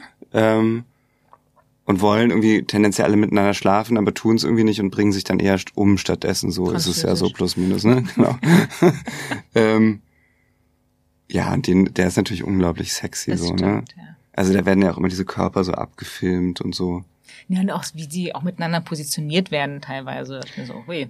Und man merkt natürlich auch, speaking of chemistry, dass die halt irgendwie alle was miteinander irgendwie zu tun hatten. Ja. So. Wahrscheinlich war das alles eigentlich nach den Dreharbeiten und die haben Die Kamera wollten wahrscheinlich einen anderen Film drehen, genau, der ist schlecht geworden, haben sie einfach das, die Outtakes zu seinem Film zusammenge... Ja, Kann gut sein. Der Ja. funktioniert. Gibt es denn einen, ähm, einen Film, den du als Teenager, oder die Kategorie heißt ja Teenager, ähm, aber ein Film. Ach so, Querelle wollte ich noch nennen. Ach so, Entschuldigung. Ja, genau, weil den fand ich, nämlich- der ist ja auch, ich weiß gar nicht, da, da passiert ja auch, und das ist ja so irgendwie so ein Fassbinder-Film, ich weiß nicht, ob du den kennst. Mm, Ich, nee, den kenne ich Ach so, genau, das ist so ein, ich glaube, ein ganz später oder einer der letzten Fassbinder-Filme. Okay. Und Querelle ist eigentlich eine, ein Roman oder eine, eine Kurzgeschichte von Genet. Mhm. Und Genet ist ja so ein französischer Autor, der irgendwie auch, ähm, glaube ich, als im Gefängnis war, weil er jemanden ermordet hat. Also eine sehr, eine, eine sehr extreme Figur, aber auch ähm, eine sehr wieder, also der war schwul und sehr eine sehr widersprüchliche Figur auch für die damalige Zeit. Hm. Und über den hat Fassbinder einen Film gemacht. Hm. Und das spielt so, der war irgendwie auch dann, glaube ich, bei der Fremdenlegion, da bin ich mir jetzt nicht hundertprozentig sicher. Und also ein ganz also, crazy Typ irgendwie ja. so. Und über den hat Fassbinder einen Film. Ach so, genau, aber ich, warte mal. Genau, Genet ist dieser ist dieser crazy Typ. Querelle ist die Film ist die Romanfigur, die so an ihn, die so ein bisschen okay, yeah. an ihn angelehnt yeah, ist. Yeah. Und der Film geht ja nicht um Genet, sondern geht um Querelle. Und Querelle geht irgendwie in Frankreich heuert er bei der Fremdenlegion an oder sowas und hängt da in so einem Hafen ab.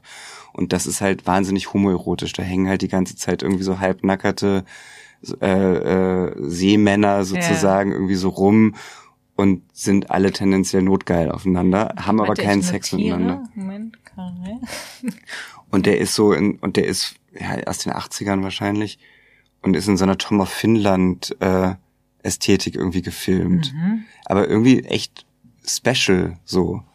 Ähm, und der, der ist auch unglaublich erotisch, ohne dass da, glaube ich, irgendwie konkreter Sex stattfindet. Ja, okay. Ja.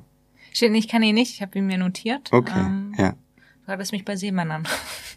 Warum nicht? In Fassbinder findet sich aber bei dir auch noch eine andere Kategorie, und zwar bei den Bessermachern. Ich springe jetzt mal kurz ein bisschen. Ja, genau. Ähm, welche Filme deine Welt oder eher deine Weltanschauung, ich habe geschrieben, verändert, aber vielleicht nicht mhm. komplett verändert, aber darauf einen Einfluss vielleicht hatten. Mhm. Genau, also da habe ich Fassbinder auf jeden Fall als den ersten yeah. so genannt, weil das war, glaube ich, tatsächlich auch in dieser Phase, was ich gerade meinte, so dass ich halt so von diesem total amerikanischen Popcorn-Kino sozusagen mm. geprägt war, so mm. zwischen zwölf und 15. Und dann bin ich ja in diesen Jugendclub vom Schauspielhaus gegangen und dann war natürlich war ich auf einmal total irgendwie ja, keine Ahnung, ich war jetzt kein Punk oder so, aber das war schon tendenziell so die Klamotten, an denen ich mich orientiert habe. Und es war irgendwie alles so anti. Und dann haben wir gleich so einen Film geguckt, Liebe ist kälter als der Tod. Und mhm. haben uns da immer abends dann irgendwo in zu irgendwelchen Literatur Cafés im Schanzenviertel getroffen und so und ich fand das alles total grandios.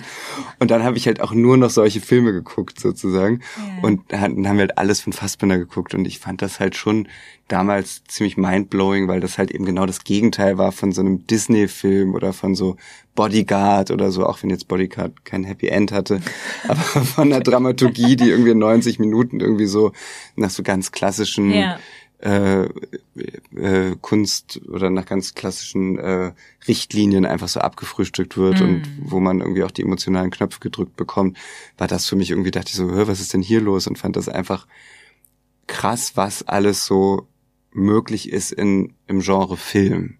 So. Ja. Und dann fand ich die Frage aber trotzdem auch noch total spannend, weil ähm, man ja oft, oder ich weiß nicht, ob du das weißt, aber im Theater sagt man oft, man macht eigentlich Theater nur für Leute, die sowieso alle das gleiche denken wie man selber. Mhm. Also die Wahrscheinlichkeit, dass jemand ins Theater geht, der wirklich durch das, was man auf der Bühne macht, zu einer ganz neuen Sicht auf die Welt angeregt wird, ist wohl anscheinend relativ gering, weil die meisten Leute gehen halt dann irgendwie doch hin, um sich abzusichern oder zu vergewissern, so mäßig. Hm. Und dann habe ich überlegt, ob das auf Film auch zutrifft. Und dann dachte ich so, ah nee, auf Film finde ich stimmt das irgendwie nicht. Weil ich finde, Film schafft das tatsächlich doch immer wieder irgendwie einen so kalt von hinten zu erwischen, hm. wo man es wie gar nicht erwartet. Und da sind mir super viele Filme eingefallen, die, die meine Sicht auf die Welt verändert haben. Schön. Ja. Finde auch schön diese, was glaube ich heute im Erwachsenenalter ja, seltener ist, weil man jetzt erwachsen ist, aber diese Momente im Aufwachsen, wo man halt solche Sachen wie andere Arten von Filmen genau. äh, oder eine bestimmte Band irgendwie, die man noch nicht kannte oder irgendwas anderes, diese Neuentdeckung und ähm, so wie der Horizont auch mit erwachsen wird. Das ist ja. so schön, wenn man sich dann so zurückerinnert. Mhm. Wie deine Fassbinderzeit. Ja, genau. Und ich, und ich habe dann wirklich so überlegt, es gibt zum Beispiel einen Film, Wolke 9 von Andreas Dresen. Yeah. Der hat mich zum Beispiel, hat auch meine Sicht auf die Welt verändert, weil da geht es ja um eine Liebe zwischen zwei, ich weiß gar nicht wie alt, aber alten Menschen. Ja. Ähm, und das wird auch ziemlich detailliert gezeigt, da gibt's auch Sexszenen und so. Und das hat, und das ist ja eben auch, bevor man diese ganze Diskussion, also der Film ist auch von 2007, glaube ich, hatte ich nochmal. Ja. Also bevor diese ganzen Diskussionen, die wir jetzt alle ja zum Glück führen, äh, geführt wurden, hat der damals für mich ähm, meinen Blick auf alte Menschen tatsächlich total verändert. Ja. Ähm, und da denke ich dann eben manchmal, ist es dann vielleicht so ein kleiner Film, der vor, ja, wie lange ist 2007 her? Das sind irgendwie 18 Jahre? Nee, ich kann, ich bin so super schlecht im Rechnen. Warte mal, drei plus zehn sind 13, plus drei sind sech, also vor 16 Jahren. ich rechne auch oder so, also. genau. Ähm, also vor 16 Jahren gab es halt so einen Film, der vielleicht so ein ganz kleiner Tropfen war, darüber, dass man jetzt zum Beispiel anders über Ageism oder irgendwie sowas nachdenkt oder diskutiert. Hm, Finde ich, hat der schon total viel bei mir verändert. Ja. Ich kann mich auch noch ähm, dran erinnern, dass das damals ein riesen ein Riesenthema war auch so in der Presse. Irgendwie auch von den Nachrichten. Ich kann mich noch dran lustigerweise daran erinnern, als ich das gelesen habe.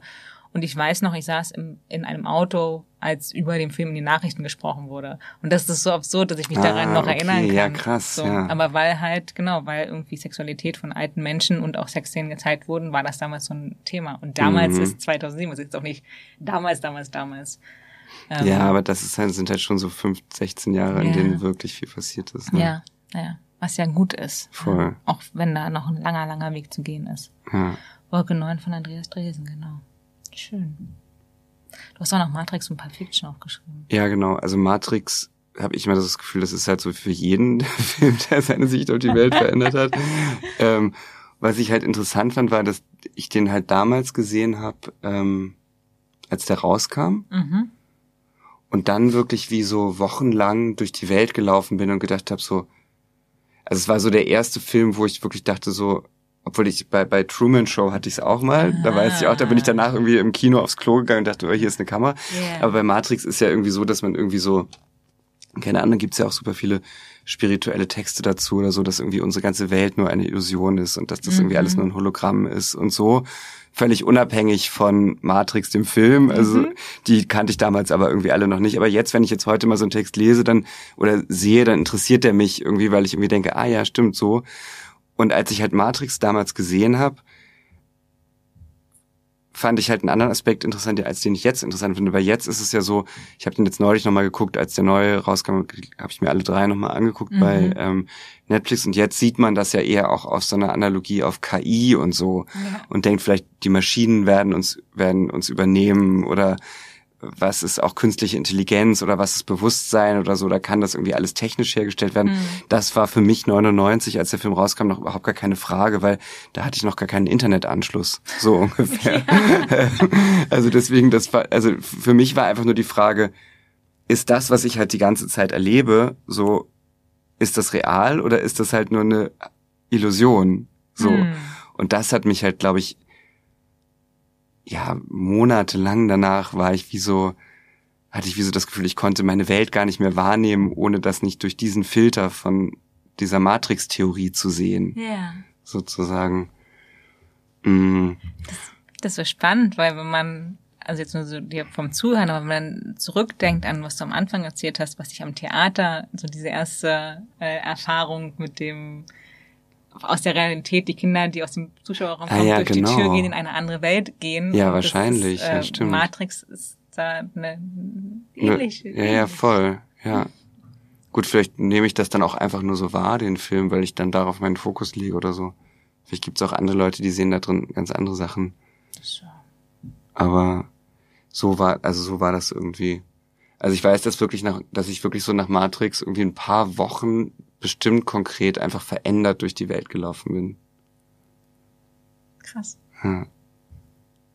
Und Pulp Fiction würde ich so in diese ganze Kategorie von so dieser Abkehr vom amerikanischen Kino einfach so, äh, so den habe ich glaube ich noch auf Klassenreise mit 16 oder 15 in Frankreich gesehen. Ja.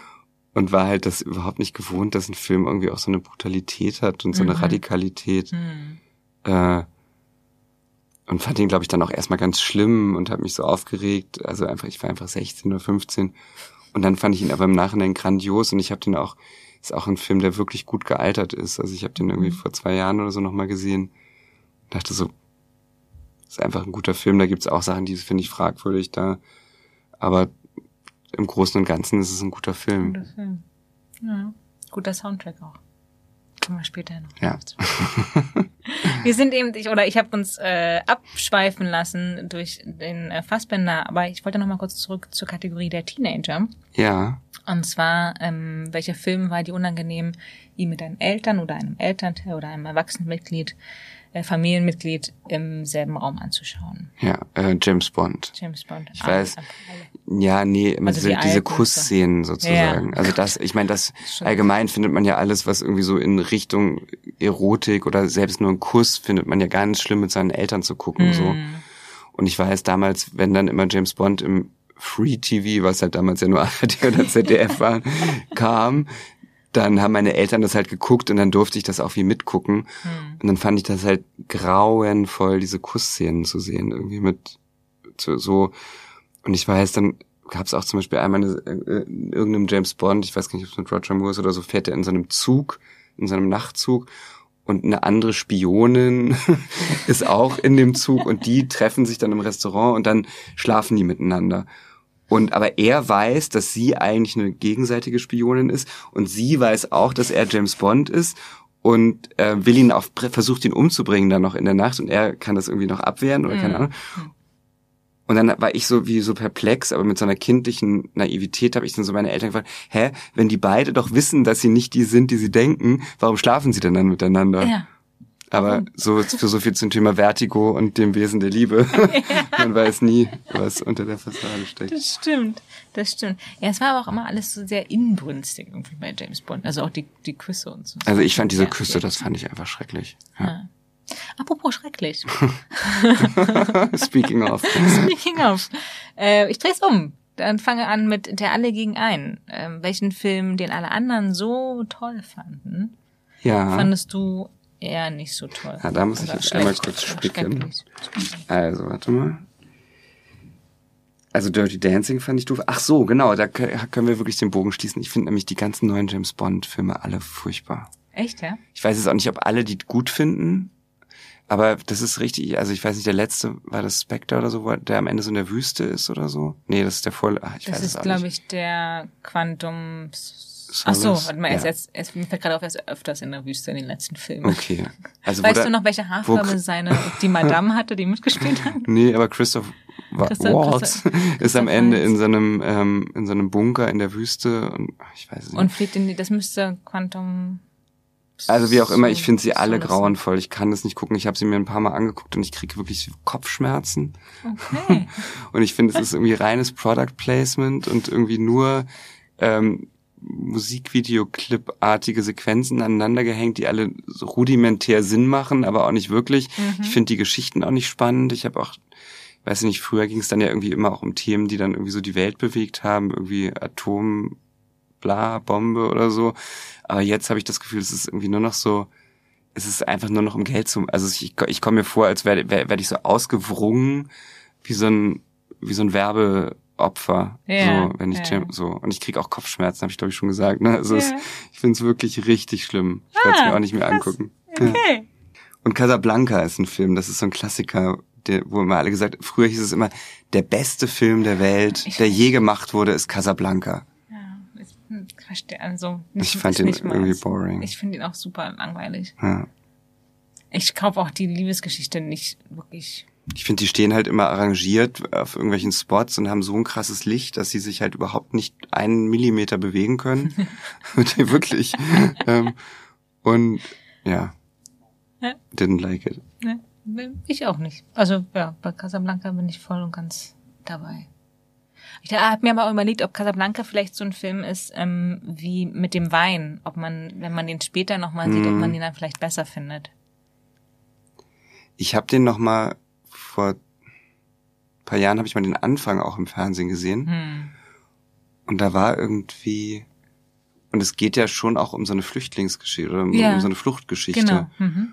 Und das habe ich tatsächlich doch nochmal aus einem anderen Blickwinkel gesehen, als vor 20 Jahren, wo ich den gesehen habe. Also, dass die wirklich da gestrandet sind in Casablanca und alles dafür tun würden, um irgendwie nach Amerika zu kommen. Hm. Das habe ich, als ich ihn das erste Mal gesehen habe, war das für mich völlig irrelevant. Ja.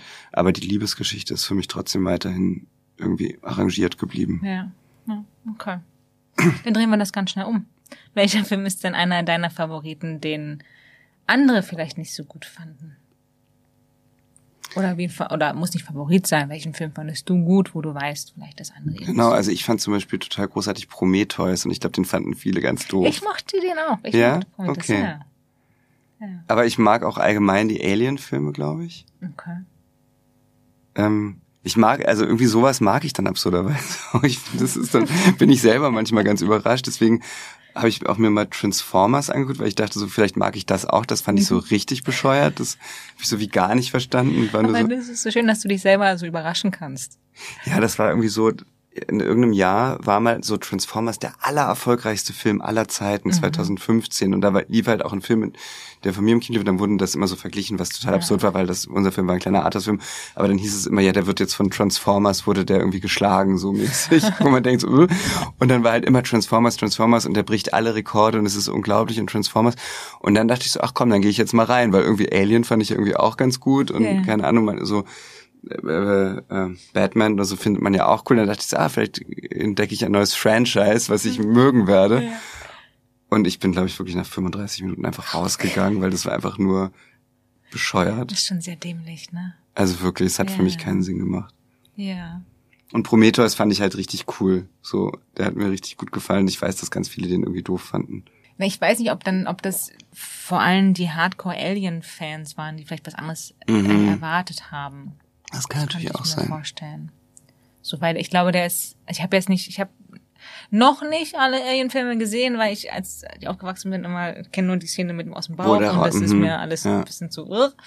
Ähm, aber ich glaube, ich, ich glaube, dass Prometheus da irgendwie anders ist als Und die Alien. werden jetzt ja auch wie so philosophisch. So, da geht's Ja. ja. auch ganz viel um KI und ähm, was Genau. ist Bewusstsein. Ja, Michael Fassbender Mhm. als, wie ist er denn? Ja, das weiß ich auch nicht genau. So, Dave. Ich nenne ihn Dave. Wahrscheinlich hieß der wirklich so. Klingt sinnvoll.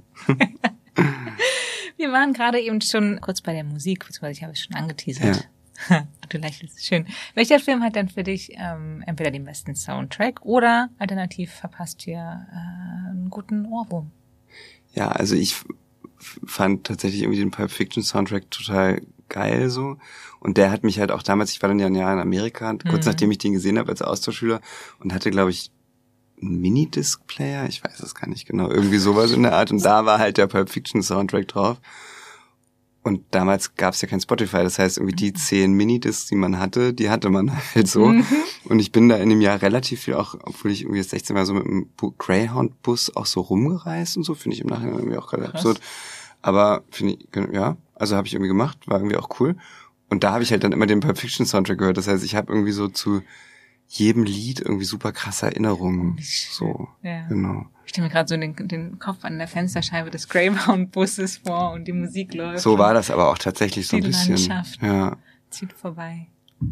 Und auch so ein Film wieder, den ich nicht gesehen habe, aber den Bling Ring Soundtrack finde ich manchmal ganz cool. Ja? Ja, der ist irgendwie, der, das ist so, ein- so ich, ich höre den manchmal vorm Ausgehen. So, wenn ich, wenn ich so in Ah. Stimmung kommen möchte, weil der hat, der fetzt, sag ich jetzt mal so. Schön. Der ist dufte. Knorke auch. Ja, genau. Schön. Dann höre ich da mal rein. Ja. Es wird jetzt zu weit, aber welchen, welchen Effekt Filme auf das Gemüt haben können, klar, aber auch so, wie du Musik. Dein, wie du das steuern kannst, Klar. ist so abgefahren. Mhm. Also wenn du morgens schon mit irgendwie dem Herzschmerz äh, Singer-Songwriter aufwachst, also ich zumindest, dann ist für den Rest des Tages vorbei. Ja, übrigens auch im Film so krass, was du für eine Musik drunter legst, so, ne? Ja. Also wir haben das mal in einem Stück mit, ich habe mal ein Stück mit äh, René Polish gemacht, da haben wir Texte gesprochen und haben dann dazu immer Musik an und ausgemacht, so, Mhm. so Filmmusik. Und haben die Texte aber genauso weitergesprochen. Und es ist so krass, wie unterschiedlich die Texte auf einmal in der Wahrnehmung rübergekommen sind. Also Auch mit der gleichen Betonung und Pausen und so. alles genau gleich. Wir haben einfach genau einfach weitergesprochen, dann ging aber plötzlich da, da, da, da, da, irgendwie so eine super schm- schmalzige Filmmusik und es wurde auf einmal total aufgeladen. So, und dann haben wir wieder geschnipst und dann ist die Ja. Musik wieder ausgegangen, haben wir weitergesprochen. Aber das war natürlich auch das Spannende daran, dass irgendwie ja, sich damit auseinanderzusetzen. Aber, ja, auf jeden ja, Fall. Ja. Spannend. Ich kenne nur dieses, ich glaube, das ist auch ein YouTube-Video oder so, wo es eine Szene gibt und darunter ist dann entweder die lustige Musik oder die Horrormusik und so weiter. Genau. Aber da wird nicht gesprochen und da macht es total Sinn, dass die Musik da so einen Effekt hat. Aber ich finde es total interessant, dass ähm, auch wenn der Text gleich bleibt, ohne irgendwelche dramatischen Pausen und Betonungspausen, dass, das, mhm. dass der Effekt trotzdem so stark ist, der Musik. Mhm. Echt total Krass, ne? faszinierend. Ne? Ja. Ah, okay. Aber The Bling Ring, äh, wenn wir uns jetzt fertig machen für die nächsten Mach an. Party, mach ich an. Okay. Drück drauf. Kommen wir vom äh, Mitsingen zum Mitsprechen. Die Kategorie der, Pat der Papagei. Der, der Papagei. Ah ja. Der Papagei. Genau. bei welchem Film kannst du alles oder fast alles mitsprechen? Ja, das ist tatsächlich bei Pretty Woman. Pretty Woman. Ich weiß nicht warum, aber irgendwie habe ich den Film wahrscheinlich ungefähr vergleichbar oft wie Kevin allein zu Hause gesehen. ähm, nee, ich, den kann ich auch nur in der in dieser super krassen deutschen Synchronfassung mitsprechen, mhm. die halt einfach noch so richtig nee, uh, uh, so. ähm, ja, ich weiß auch nicht warum. Ich habe den irgendwie, der, das ist auch so ein Film, so ein bisschen ähnlich wie bei Kevin allein zu Hause. Wenn ich da durchseppe und der läuft, weiß ich ziemlich genau, was als was die nächste Szene ist. Hm. Und ich habe damals in so einer Kinderserie mitgespielt und da hat die Synchronstimme von Julia Roberts die Lehrerin gespielt. Oh. Das war total absurd. Und das war ja in den 90ern, da war ja, ja Julia Roberts total angesagt. Ja, ja. Und dann hat die da, das war natürlich auch, die saß dann immer in der Mitte und hat da allen davon erzählt, wie sie Julia Roberts und hat dann das Lachen nachgemacht mhm. und so. Mhm. Das war total abgefahren. Und die spricht die, glaube ich, immer noch. Ich weiß nicht mehr, wie sie heißt. Ah. Und ähm, das ist halt irgendwie dann auch für mich total damit verbunden. Ja. Faszinierend. Ja. Schön. Ich habe gerade überlegt, ich glaube, ich weiß nicht, ob dir das auch so geht, aber es gibt so Filme aus den 90er Jahren, die ich geschaut habe, als ich aufgewachsen bin, das ja. heißt nur auf Deutsch die ich bis heute, glaube ich, gar nicht im Original gesehen habe, weil du die Filme nicht nochmal irgendwie so guckst. Und ich überlege halt, ob ich, ob ich Pretty Woman jemals auch überhaupt im Original gesehen habe. Oder halt, wenn Also ich glaube, die meisten so Filme, oder auch so Harry und ne? Sally oder irgendwie ja, sowas, oder auch Dirty Dancing hat man wahrscheinlich auch ja. nie im Original gesehen. Ne? Lustig. Ja. Und das, ich glaube, das ist wahrscheinlich einer der wenigen Filme, wo ich, die Synchro weiß ich nicht, aber dieser Satz, mein Baby gehört zu mir, mhm macht für mich irgendwie mehr Sinn als das Nobody puts baby in a corner, was schon auch sehr, sehr amerikanisch, ah, okay. ist in der Formulierung, ja, ja, was er da stattdessen okay. im Original sagt. So. Ja, bei Casablanca übrigens auch. Da sagt okay. er ja, he's looking at you, kid. Mhm. Das habe ich irgendwie auch dann überhaupt gar nicht verstanden. Was bedeutet denn das? Aber das muss man, kann man wahrscheinlich nur als Amerikaner oder als Native Speaker verstehen. Und auf Deutsch heißt es ja, schau mir in die Augen, Kleines.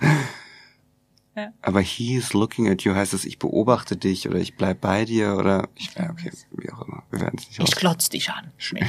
Aber he, warum sagt er he? Oder sagt er nicht, here's, here's looking Oh, here's looking at Was you. aber auch, okay. also es macht beides ja, nicht wirklich, okay. aber ja, ist, glaube ich, wahrscheinlich mhm. wirklich so eine sehr amerik amerikanische Formulierung. Wahrscheinlich. Naja. Kommen wir zur vorletzten, vorletzten Kategorie, glaube ich. Ah ja. ja so schnell geht's dann oh. doch. Hm. Nee, zwei haben wir, zwei haben wir noch okay. davor. Aber erstmal zur Geheimwaffe. Ja.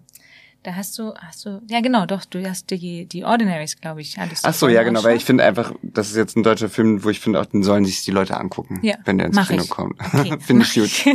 ähm, und dann, ja, noch ein Film, den glaube ich wirklich niemand bei uns kennt, ist Ponyo. Kennst du den? Ich hatte den Namen irgendwo gehört, aber ich habe ihn nicht gesehen. Ah, okay, es ist ein Anime-Film Anime von mhm. einem japanischen äh, Künstler, der heißt Miyazaki, glaube ich. Mhm. Und ich bin da mitgeschleppt worden. Ich war irgendwie in New York und ein Freund von mir ähm, ich habe den irgendwie getroffen und wir waren irgendwie was essen. Und dann hat der gesagt, so, er geht jetzt noch in diesen Film. Mhm.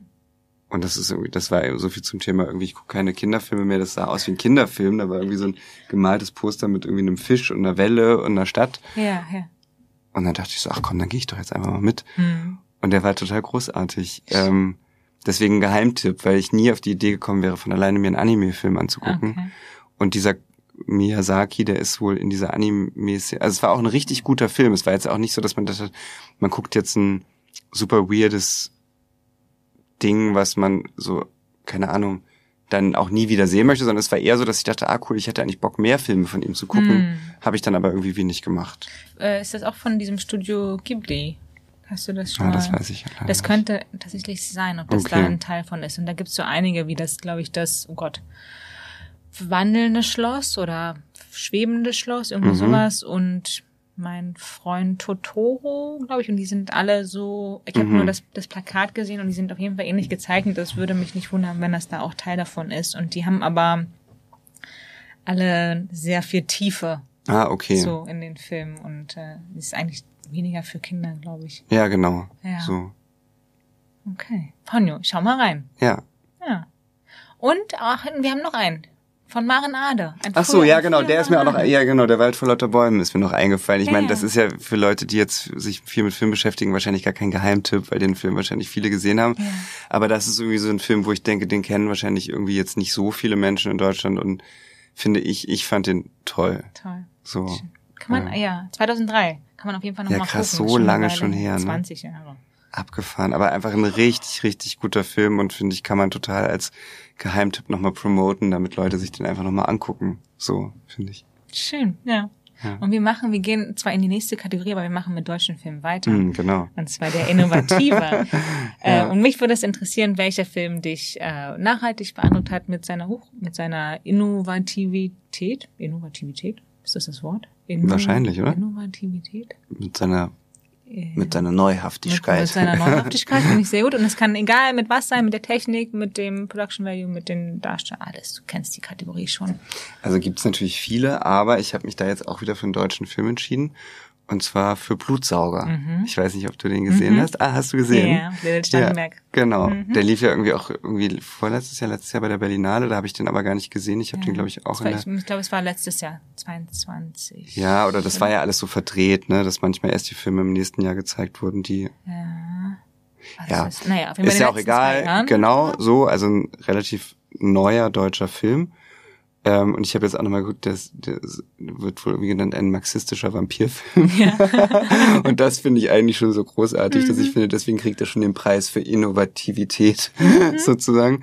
Aber der Film, ich fand den auch richtig cool. Der hat mir so viel Spaß gemacht, weil ich den auch so schlau fand und ich fand auch Corinna Harfuch da so großartig, ähm, die ja auch eh so eine lustige Schauspielerin ist, was man ja gar nicht so oft sieht, aber das ähm, ist ja auch so eine große Qualität von ihr. Ähm, und ja, den, ich kann da jetzt gar nicht so viel zu sagen, nur dass ich den irgendwie total auch noch als Geheimtipp irgendwie gerne ins Rennen werfen würde, weil ich nicht das Gefühl habe, dass der so viel gesehen wurde. Und Hm. ja, ich fand den irgendwie, also es geht ja irgendwie um, nee, es geht um einen Schauspieler, der irgendwie in, in Russland nicht mehr arbeiten kann und dann irgendwie nach, nach Amerika will und aber in Deutschland irgendwie in so einem, in so einem Adelshaushalt hängen bleibt, Ja, ja. wo halt alle Vampire sind, was er aber irgendwie nicht weiß.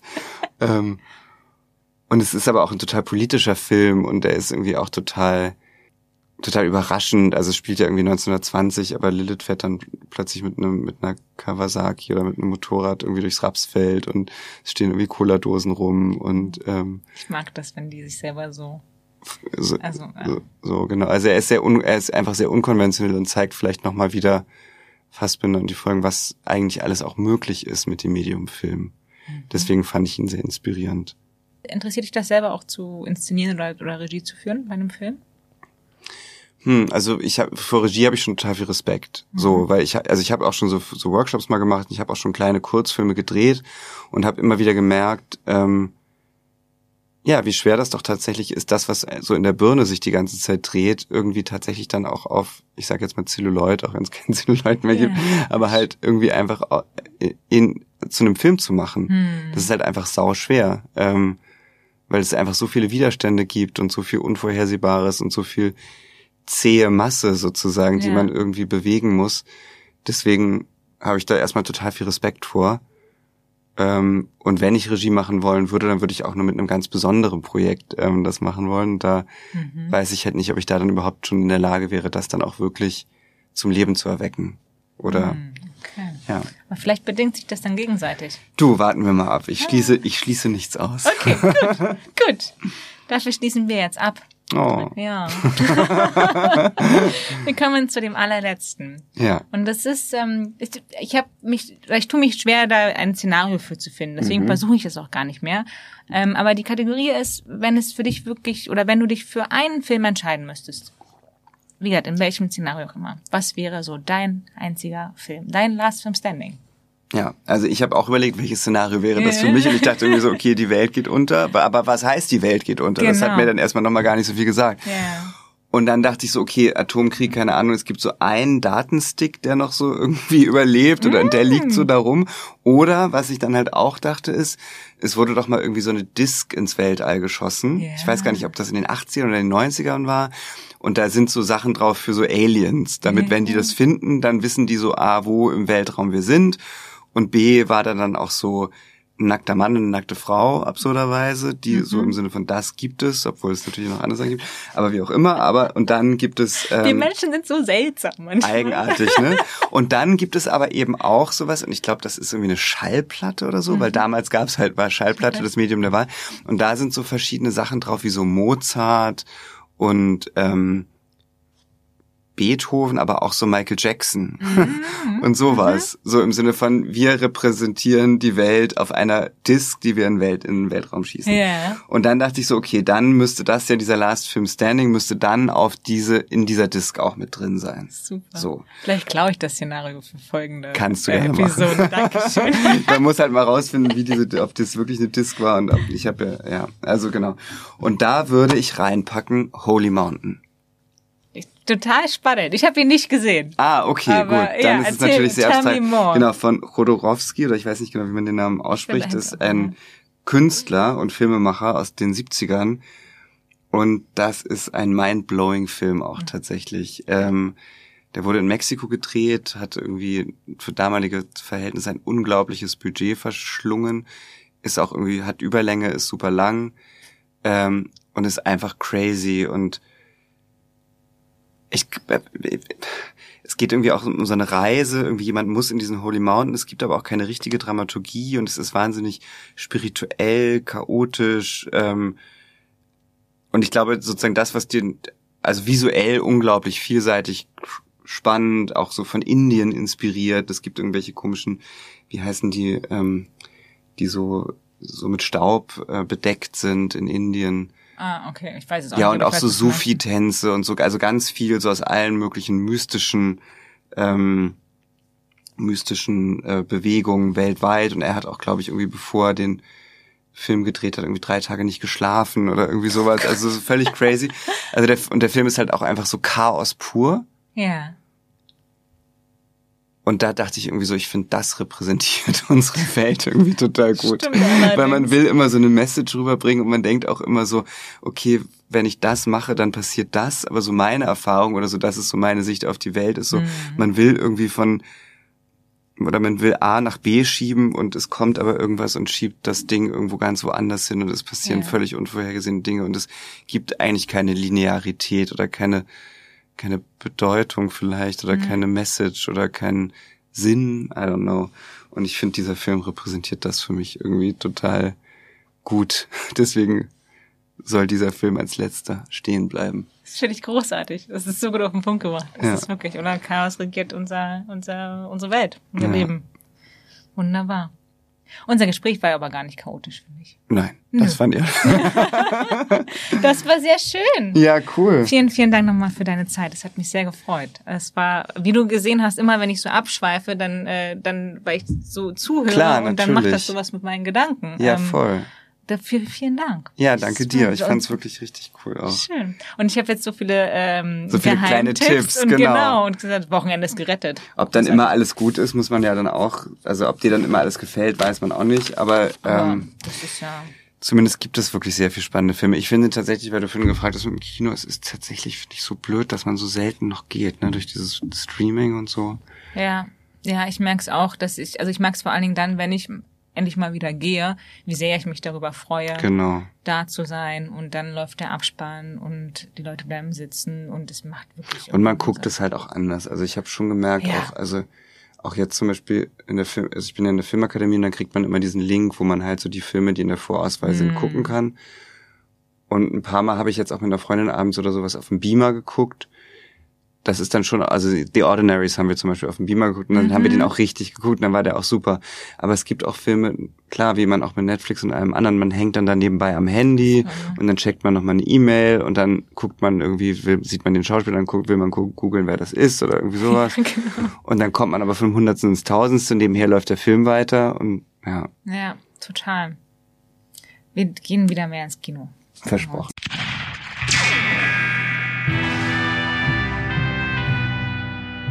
Das war The Last Film Standing mit Patrick Güldenberg. Ich hoffe, ihr habt euch gut unterhalten gefühlt. Und wer Patrick in Action sehen will, der schaltet ein am Sonntag beim Bremer Tatort im Ersten.